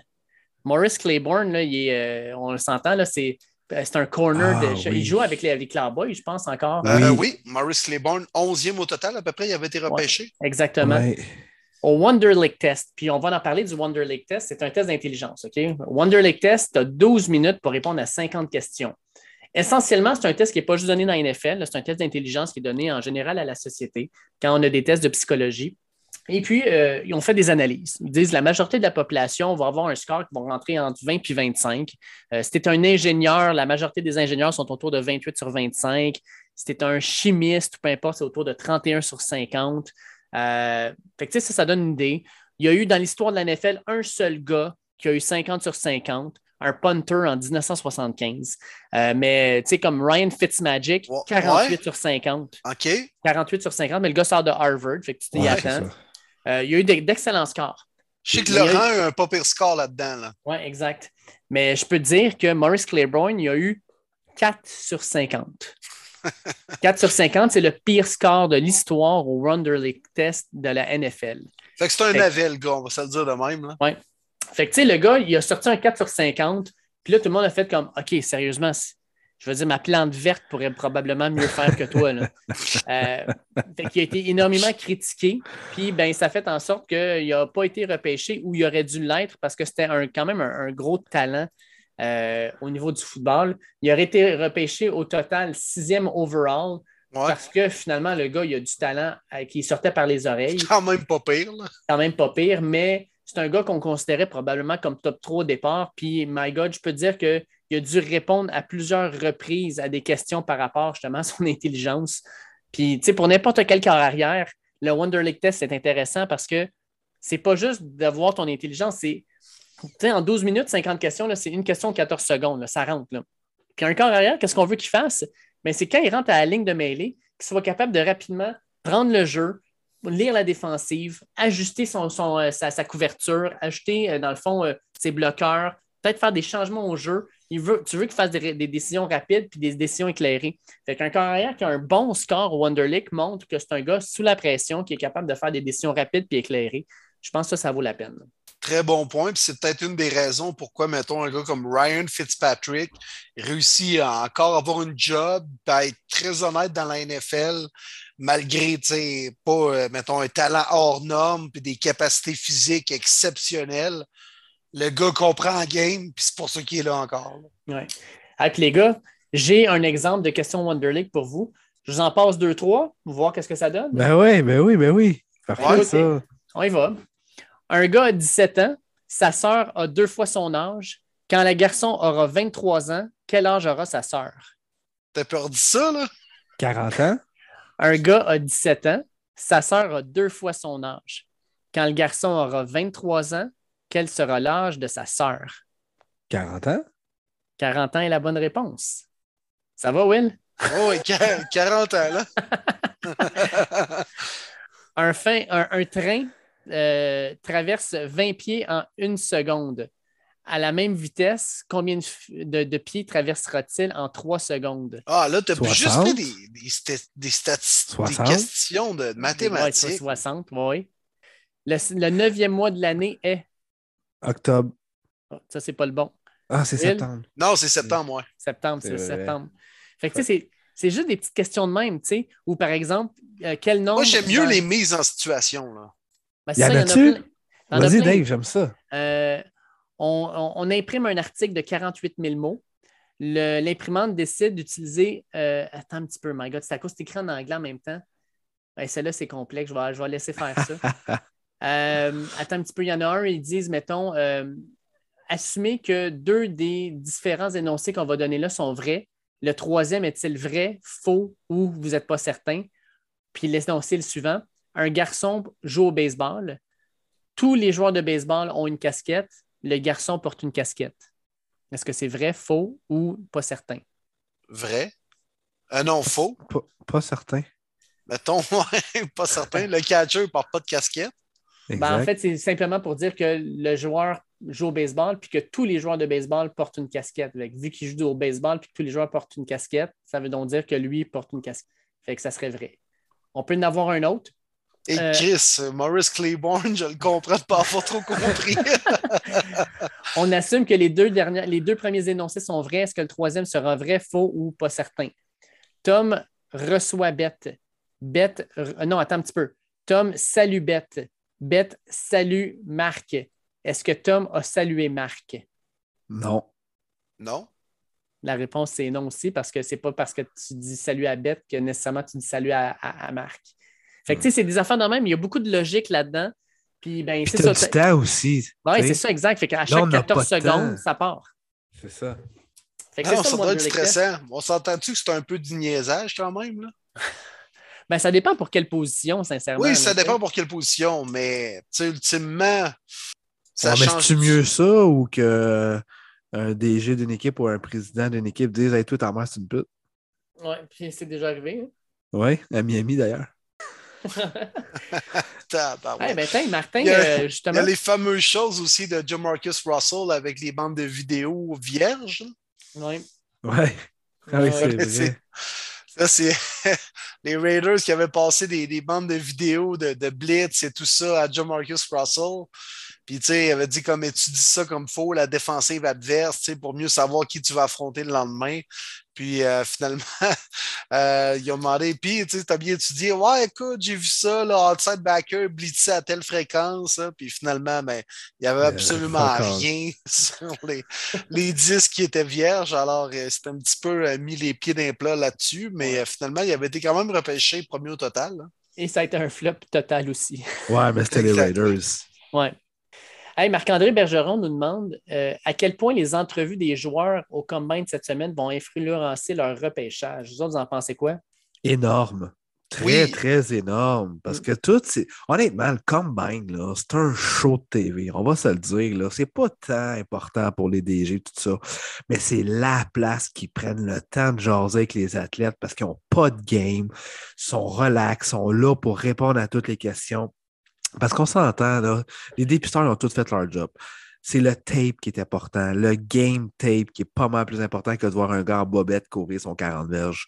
Tu veux le voir en action, mais maintenant, cette semaine, c'est l'occasion de le connaître, la personne. Parce que c'est là que tu apprends si c'est une personne qui veut l'argent ou qui aime le football ou qui aime les deux. C'est là que tu apprends vraiment. Là. Ça dépend de ce que tu recherches dans chacune des équipes, qu'est-ce que tu as besoin. Moi, je dis que c'est énorme. C'est la seule raison pour moi que c'est important le combine. Exactement. Très bon point, Marty. Puis, euh, tu sais, transporter ça dans la vie de tous les jours, là. Puis, euh, tu sais, obtenir une job, être repêché ou obtenir une job dans la NFL, c'est la même chose que d'aller porter son CV au couche-tard d'être passé en entrevue, là. Je comprends que c'est à plus petite échelle, mais vous comprenez ce que je veux dire, les gars.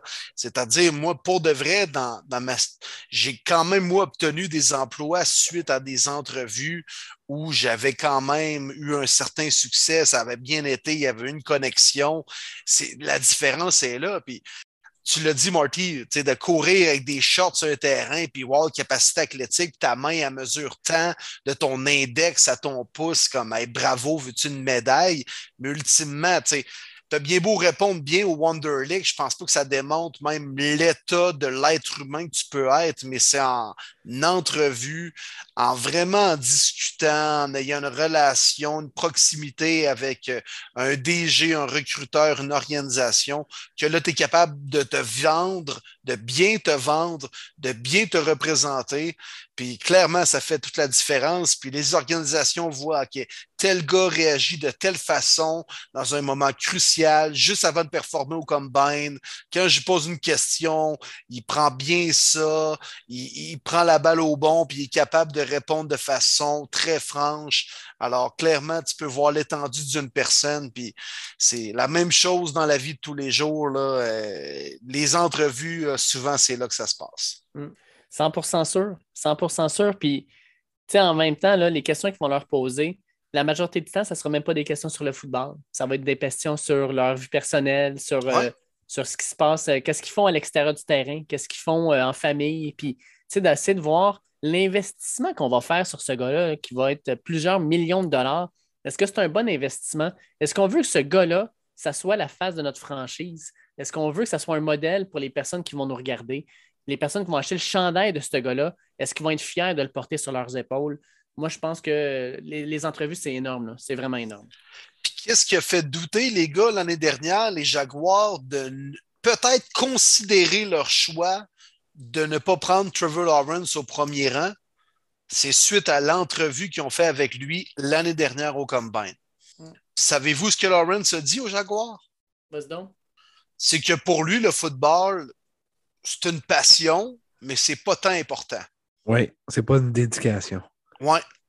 C'est que, tu, oui, le football, je veux dire, c'est son sport préféré, il joue à ça depuis qu'il est jeune, mais c'est pas. Euh, c'est pas, mettons, une philosophie de vie où sa vie ne passe pas à travers le football. Tu sais, Lawrence vient d'une famille assez richissime et tout ça. Mais bref, ça n'enlève pas sa passion pour la game. Mais les Jaguars ont compris que, OK, ce gars-là, il se lève peut-être pas le matin en pensant uniquement au football comme Tom Brady peut le faire. Puis, tu sais, je veux dire, ils l'ont repêché au premier rang, puis je pense qu'ils ont fait une erreur, mais non, c'est pas vrai. J'aime ça. Je suis, comme, je suis comme le haters de Lawrence dans ce podcast et j'aime bien mon rôle de méchant lutteur. mais euh, non, non, mais c'est. Bref, c'est suite à cette entrevue-là qu'un un peu fait douter les, les Jaguars. Finalement, ils sont allés dans ce choix-là, puis probablement qu'ils ont pris la bonne décision, puis il ne fallait pas juste qu'ils reconsidèrent tout leur processus suite à ça, mais ils ont comme fait Ah, ouais, il me semble qu'il y a Peyton Manning puis Tom Brady, quand on leur dit Toi, le football, c'est quoi C'est comme Hey man, c'est ma vie. Moi, je me pense, je dors la nuit, je rêve au football, je me lève le matin, je mange du football, j'écoute du football. Lauren, c'était comme Ouais, c'est ma passion, mais ma vie, c'est pas le foot. Un peu comme, Josh Rosen. Oui, ouais, exactement. parlant du premier choix au repêchage, là, Mathieu Majot, euh, nous demande euh, question pour le combine. Est-ce que c'est Ikem Ekwanu, justement, de NC State ou Evan Neal de Bama qui devrait être choisi comme premier tackle lors du draft? Euh, qui, devrait, qui devrait être pris, selon vous, par les Jaguars? Moi, je pense, que c'est encore tôt. Hein? C'est encore tôt, mais moi, je vais avec Evan Neal parce qu'Evan Neal nous a prouvé dans les dernières années, pas, pas dans la dernière année, dans les dernières années, que c'est un, un athlète hors du commun, mais surtout que c'est un gars qui est capable de s'adapter. Puis dans la nouvelle NFL, c'est important. Il est capable d'être right tackle, left tackle, il peut jouer guard, il n'y a aucun problème avec ça. Il a même joué centre à Bama. Puis je pense que tu veux avoir un tackle qui va être capable de se placer un peu n'importe où sur la ligne, puis il va être capable de se placer devant le meilleur defensive end de l'autre bord, puis d'être capable de le ralentir. Si tu es un left tackle, puis tu es placé devant TJ Watt, puis TJ Watt switch de bord, tu beau être le left tackle, n'es pas à bonne place. Tu vas être devant le meilleur joueur. Fait que je pense que ça va être peut-être éventuellement des tackles qui vont bouger avec la défensive. Je ne suis, pas sûr, ça ne serait peut-être pas la hmm. nouvelle évolution de la NFL pour essayer d'avoir meilleur sur meilleur parce que présentement, quand TJ Watt bouge de bord, c'est fini. Là. Tu viens de perdre ton avantage. Fait que moi, je pense qu'Evan Neal, ça pourrait, être ça, pourrait être le premier choix. Puis justement, la prochaine évolution de la position. Ah, je pense que c'est tough, Dave, par contre. Un left tackle et un right tackle, c'est vraiment Ouais. pas pareil. Honnêtement, là, le, jeu de pied, euh, Will pourrait nous en parler en détail, là, mais oh, c'est rough les deux positions. Là. Tu sais, même Sewell a quand même trouvé ça rough à être right tackle l'année passée. D'ailleurs, une des gaffes des Lions Bleus, là, il aurait dû mettre left tackle, qui était sa pure position à Oregon. Mais, De le faire euh, NCAA, c'est une chose, mais de le reproduire dans la NFL, c'en est une autre. Et même TJ Watt dé- déteste de ne pas avoir la même main par terre au moment où il attaque le line en trois points d'appui. C'est. Tu les gars ont des repères. Tu peux pas demander à Veshkin d'être un ailier droit, puis après ça, d'être un ailier gauche. Tu. T'es Mm. placé comme ça, t'es sur ton one-timer, c'est, c'est ta position. Ouais, c'est ça. Mais euh, moi, je te lance une question, Dave. Le dernier left tackle de Bama, les Jacks ont, ont drafté très tôt, ça n'a pas bien bien fonctionné. 100% d'accord avec toi. Euh, Joe c'est- Cole, c'est ça? Cam Robinson, Ouais, Cam Robinson. Ben là, Cam Robinson est encore avec eux autres, mais il va sûrement aller ailleurs. ouais, il tombe agent libre. Ils ont pris le franchise tag l'année passée pour Trevor Lawrence, mais ça n'a pas été bon encore. Mais Cam Robinson, c'est un choix de deux, troisième ronde, me semble. Non, non, c'est un très tôt, là. Ouais, me ouais, semble que c'est top bon 5. choix. Je suis même sûr. Moi, aller voir, là. Cam Mais Robinson? De Ouais, Cam. Robinson. Ça a été Ah un top oui. 5 pick, je suis pas mal sûr. Je vais en voir le direct. Je te le dis ça live. Ah là, il est sorti au total le Choix deuxième, deuxième- round, 30 34e pick du deuxième Ah, round. il y a slip. C'est Ouais. ça. Ok, Ben il y a oui, slip. deuxième ronde. Mais lui, il Ah non, je me rappelais de ce gars-là, là, à Bama, mais deuxième ronde. Là. C'est vrai, mais il était supposé Le sortir. O-line, vraiment, qui ont repêché style top 3, top 5, c'est Luke Joe Cole qui avait Ouais. joué avec Texas, Texas A&M. Oui, Oui, exact. ça, ça va être un flop aussi. Euh, maintenant, c'est une chose d'être un left tackle, c'en est une autre d'être un left tackle quand tu as Blake Bortles en arrière, puis là, quand tu as Trevor Lawrence derrière. tu sais. Euh, j'ai hâte de voir. J'ai hâte de voir. Tu sais, les Jaguars n'ont pas le choix de repêcher, en tout cas, selon moi, un tackle en partant parce Ben oui. qu'il faut qu'ils Il faut. protègent leurs joyaux. Ils n'ont pas le choix. Euh, Dans le fond, la comprends. question même à ce stade-ci, Dave, est-ce que c'est un no-brainer que Evan Neal est le first pick overall ou c'est pas mal plus dans les prochaines semaines que ça va se décider? Là? Je pense que ça va se tout- décider. Je te dis qu'à la fin de la semaine, à dimanche, là, on va le savoir. Ça va dépendre de Ikem Ekwano et ce qu'il va montrer en fin de semaine. Mais je pense sincèrement que ça va être le premier choix. Puis, euh, est-ce que ça veut dire que c'est le meilleur joueur du repêchage? La réponse, c'est non. Le meilleur joueur du repêchage, pour moi, c'est Kyle Hamilton. Oh, Sauf que que Kyle oui. Hamilton, c'est un safety, puis on ne repêche pas un safety premier. Fait que c'est pas compliqué. Il va sortir peut-être troisième, quatrième, mais Kyle Hamilton, l'équipe qui va mettre la main dessus, va mettre la main sur le meilleur joueur du repêchage. Mais les Jaguars n'ont pas le choix d'y aller avec un, un O-line. Non, oui. Mais non, tu n'as pas, le choix. T'as pas le choix. À Evan Neal, 6 pieds 7, 360 livres. Ah, Ouais, gars est né en 2000, je vois le vert. Marquez, ma- ceux, ceux- ceux qui n'ont jamais vu, là, marquez Evan Neal box jump. Allez voir ça, là. ça n'a aucun sens. Le gars, on vient de le dire, la grosseur qu'il a, là, il fait du box jump avec des blocs de 48 pouces de haut, donc de 4 pieds de haut. Il y en a un en avant, un en arrière. Il saute puis il fait un lunge en arrivant. C'est pas normal. Ce gars-là, physiquement, c'est un freak. C'est un malade. Il n'est pas normal. Puis ben, c'est ce qui fait en sorte qu'il est si attrayant, je pense, pour les équipes de la NFL. Des gars de même, à cette taille-là, il n'y en a pas. Puis moi, Dave, j'ai une question. Vas-y. C'est-tu encore aussi important la maudite mesure de main? Parce que moi, je me souviens qu'on se disait que Joe Burrow avait une petite main, puis il avait même tweeté en disant Bon, ben, je pense que ma carrière est finie, je devrais aller faire d'autres choses dans la vie. Puis check Ouais. qu'est-ce qui est devenu, honnêtement. là. C'est-tu Ouais. c'est-tu encore aussi important? Baker Ben, Mayfield gars- aussi. Ouais, ben, des gars comme Mel Kipper rendent ça important parce qu'ils en parlent tout le temps.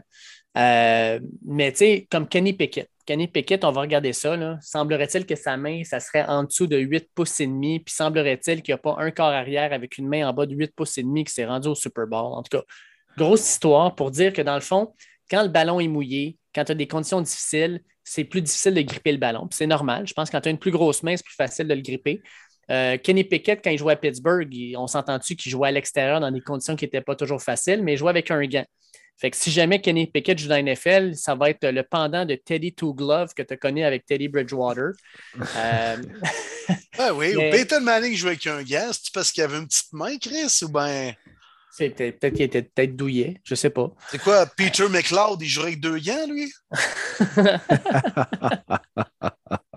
oh là là là là! Hein? Mais non, c'est ça, je, ne suis pas sûr. Ah, je trouve tellement c'est du niaisage. Ben, c'est la même chose avec la longueur de bras. Je ne sais pas si tu te rappelles Brian Bulaga. Tout le monde disait ah, il y a des petits bras, il ne sera pas capable, il y, a un, il y a un désavantage. Le, le, le, defensive line va être capable de mettre les mains sur lui avant que lui puisse mettre les mains sur lui. Brian Bulaga a fait une super job quand il était à Green Bay. Je pense que des gars de même là, sont habitués de travailler avec des gars qui sont plus gros qu'eux autres, qui ont des mains plus longues, puis qui sont capables d'aller les chercher. Ils sont capables de s'ajuster et de réussir quand même. Fait est-ce que ça vaut vraiment la peine? Je pense pas. Moi, ce que je vais regarder, par contre, puis on est rendu dans une ligue comme ça, c'est le 40 verges. On est dans une ligue où la, euh, vitesse tue, littéralement. Je, pense que ça, c'est un, euh, un, phénomène que Tyreek Hill a lancé. Puis tu regardes maintenant les receveurs avec beaucoup de vitesse, mais ils sortent plus rapidement maintenant. On l'a vu avec Henry Ruggs, qui a été le premier receveur sorti avant Jerry Jody, avant CD Lamb, parce que Jerry Jody puis CD Lamb n'ont pas fait le 40 verges que euh, Henry Ruggs avait fait. Fait que la, vitesse tue, puis euh, la NFL est au courant. Fait qu'on va regarder au niveau des receveurs, puis je pense aussi les corners, parce que, Kim, si tu es un corner, il faut que tu suives un gars à la même vitesse. Là. Fait que c'est ça qu'on va regarder. J'ai des gars, j'ai des, des, noms pour vous autres. J'ai des noms. All Si vous voulez regarder un gars courir un 40 verges là, pour pouvoir voir si ce gars-là, il, va vraiment être excellent. Tariq Woolen, c'est un gars qui sort de Texas San Antonio, toute petite université. Fait que ce gars-là, c'est un corner, mais c'est un corner qui fait 6 pieds 3, 205 livres. Fait qu'en termes de physique, il est quand même très imposant pour un corner. Son 40 verges euh, universitaire, il l'aurait fait en 4,34. Puis euh, quand il a été allé au Senior Ball, on l'a cloqué à 22,45 000 à l'heure. C'est un record du Senior Bowl. Fait que le gars, il n'est pas juste gros, imposant, il est extrêmement rapide.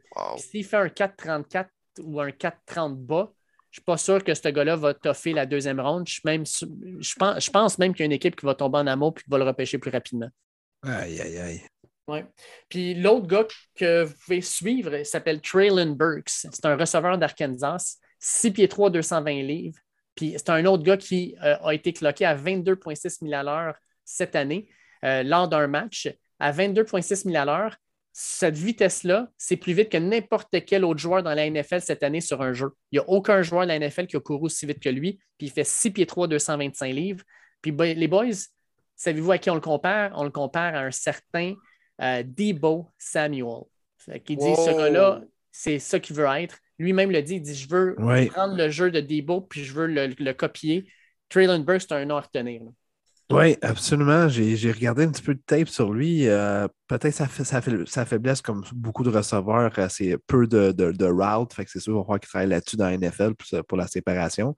Mais un compteur, il a l'air tough en tabarouette à, à garder, honnêtement, Traylon Burks.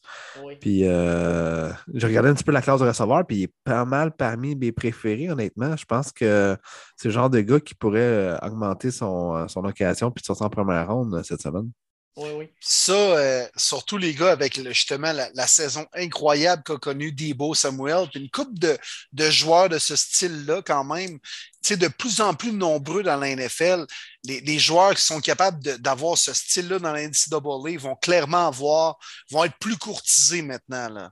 Parce que Debo vient un peu de partir un nouveau style. Puis il y en a des gars qui sont capables d'être versatiles de la sorte, être dans le backfield, être dans le slot. Euh, fait de plus en plus, je pense qu'on va avoir des gars comme ça être développés dans la NFL. Absolument. C'est nous autres les fans les plus grands gagnants. Ben oui, tout à fait. les gars, tu sais, des fois qui ont, mettons, high school, ils jouaient porteur, whoop, NCAA, ils sont devenus receveurs, mais ils ont un background quand même. Tu sais, Julian Edelman avec les Pats, on lui, on lui demandait de lancer le ballon des fois sur des tricky plays, c'est pas pour rien. Le gars était QB euh, à, Kent State dans NCAA, il me semble. Fait que, bref, on va se servir de la force des gars. Tu parles des receveurs, euh, Marty, mais on a la question de Pierre Wabon qui nous demandait ça serait quoi un petit top 5 des meilleurs prospects à la position de receveur?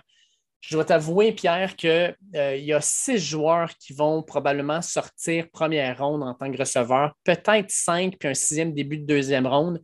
Là-dedans, on a, euh, selon moi, le, le meilleur, celui qui va sortir, le premier, je pense que c'est Drake London, parce que Drake London, c'est un monstre. 6 pieds 5, 210 livres. Il n'y a aucun joueur qui, au niveau physique, a ces attributs-là présentement dans le repêchage.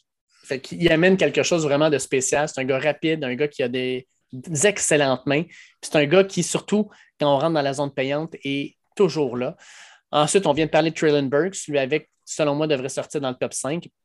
Jamison Williams, ça n'avait pas été de sa blessure qu'il a subie au championnat national d'Alabama, aurait été le premier receveur à sortir. Là, il va peut-être sortir troisième ou quatrième.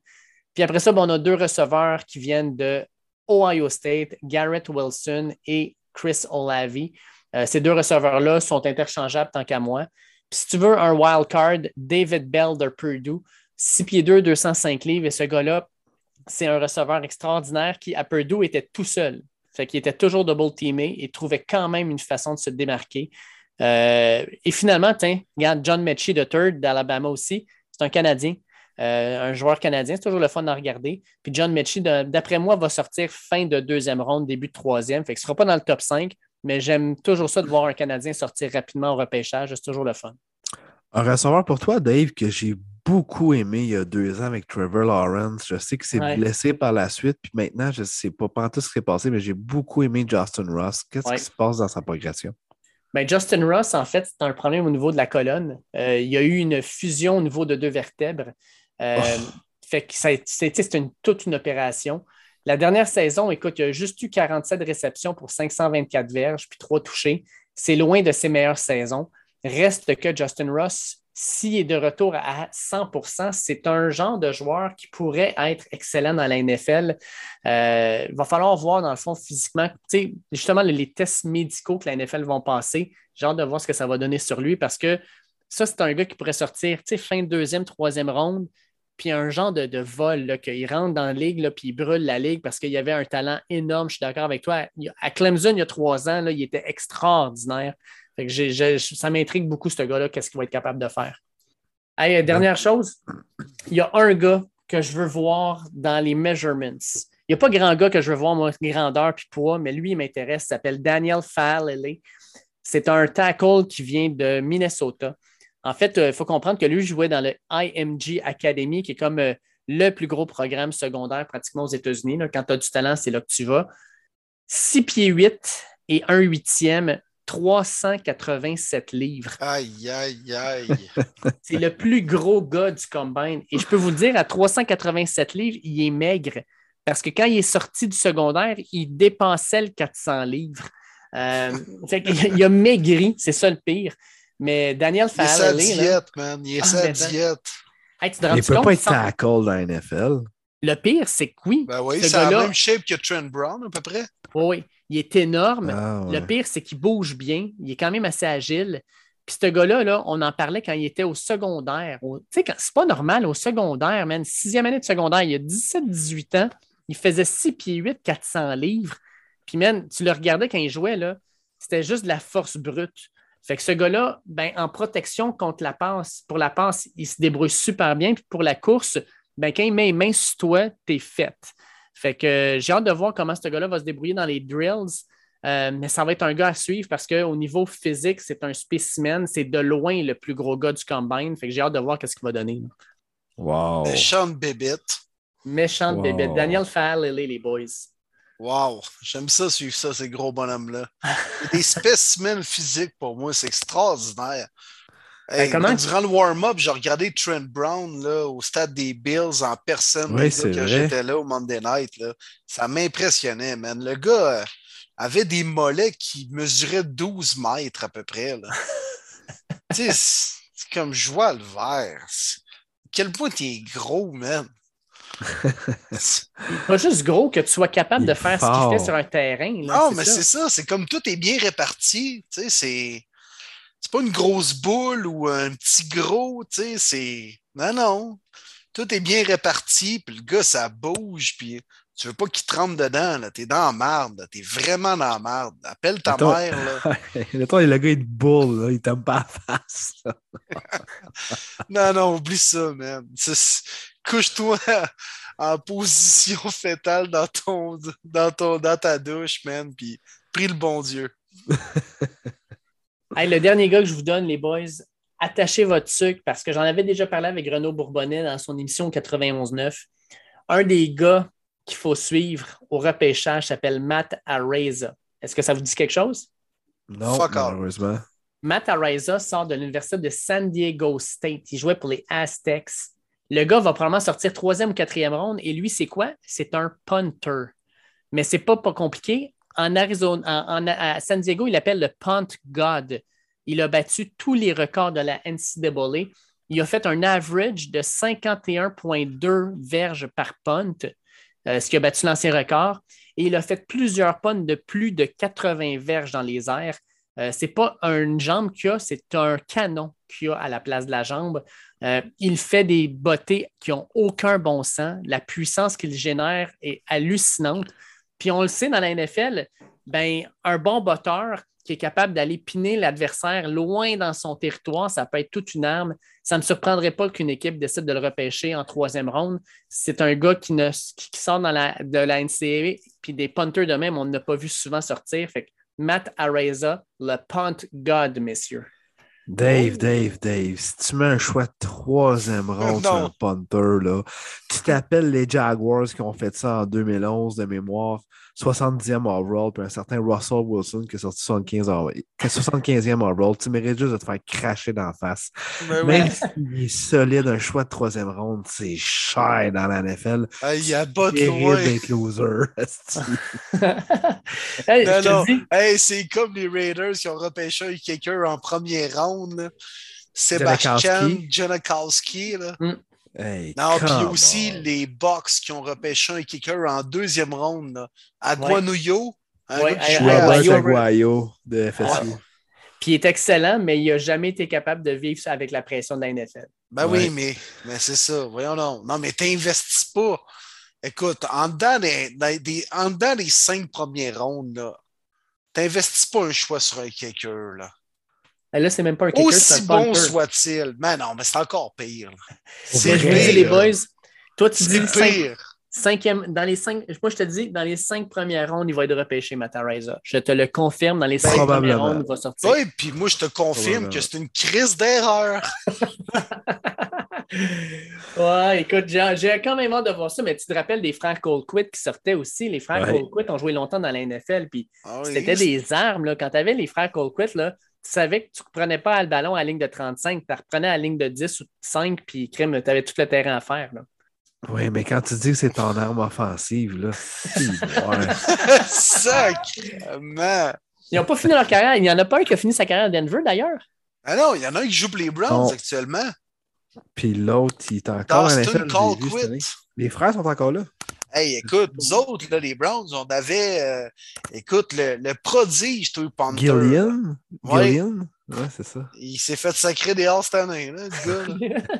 il, est, il est sur le Gillian Island. Hey. Il avait gagné euh, Rookie Special Team of the Year, je sais pas quoi, là, il y a deux ans. J'étais comme sacrément. C'est peut-être juste la seule bonne nouvelle de la saison des Browns, c'est qu'on a un bon punter. Ça n'a pas duré bien longtemps. Non, non. Ah.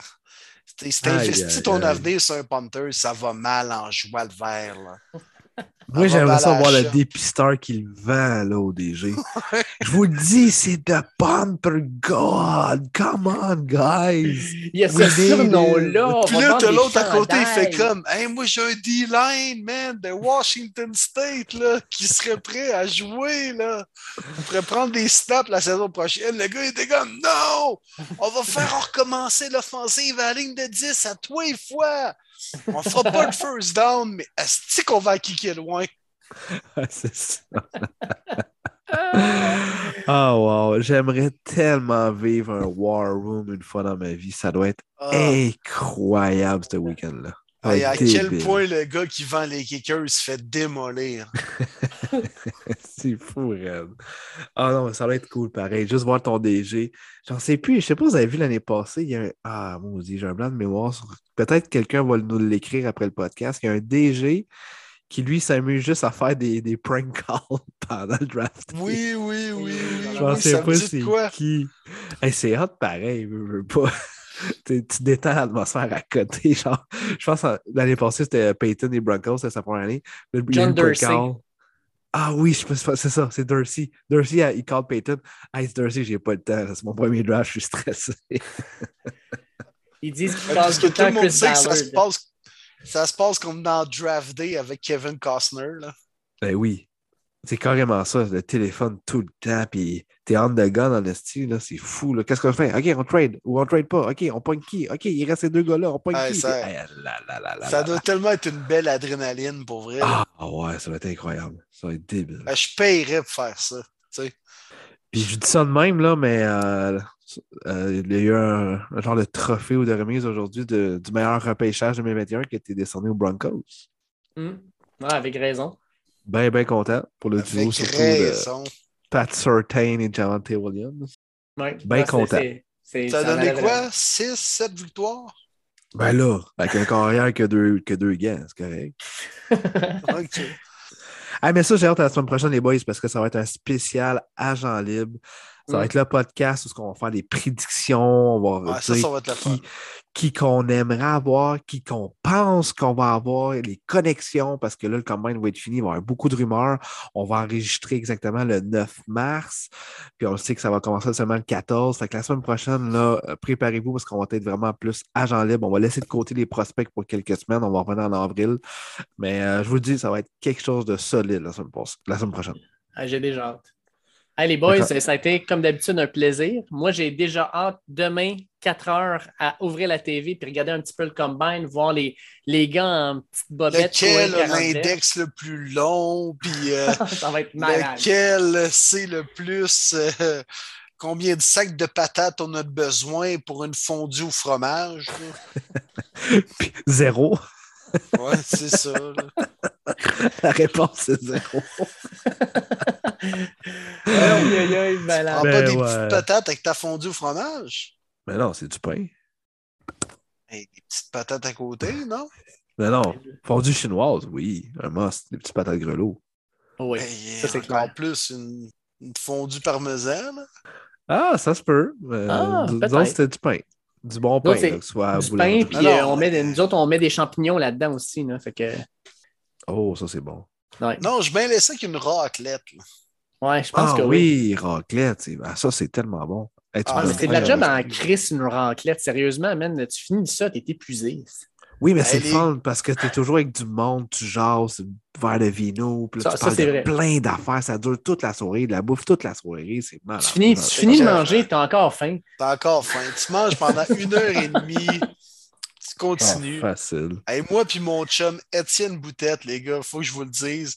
Euh, j'ai euh, mon nom et celui de mon ami autographié sur le mur d'un restaurant à euh, Sillon, en Suisse, parce qu'on a battu le record du nombre de raclettes mangées dans le restaurant, ce qui est 28 au total. Wow! Dans le fond, c'était un all you can eat. Là. C'est- Il nous proposait cinq fromages au début. Puis par la suite, tu peux coller tant que tu veux des petites assiettes avec le, tu sais, le petit cornichon, puis les, les deux petits patates grelots.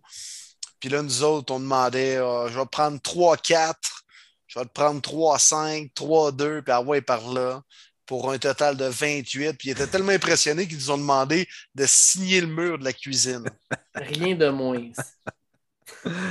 Une légende Wow. Ah, internationale. Ok, oui, mon gars.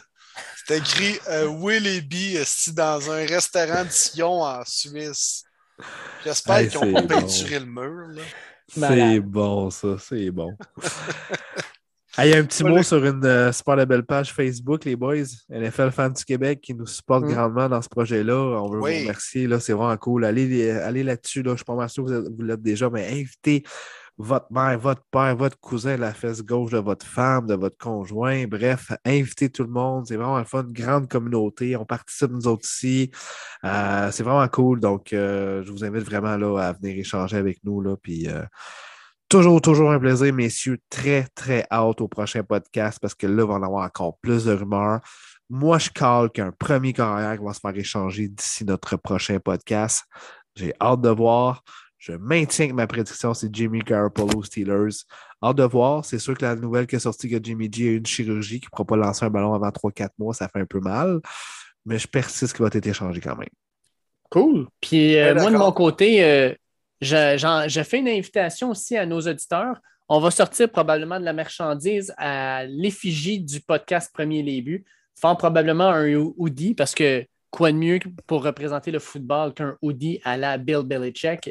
Euh, donc, si jamais c'est quelque chose qui vous intéresse, euh, vous pouvez toujours nous écrire en privé. Euh, puis on peut vous donner l'information. Mais écoutez, nous autres, on va avoir, nos, on va avoir nos, notre marchandise, on va avoir le, magnifique hoodie de notre podcast sur le dos. Puis s'il y en a qui veulent nous encourager, ben go, allez-y. Ça va nous faire plus plaisir de vous commander ça puis de vous faire parvenir ça rapidement.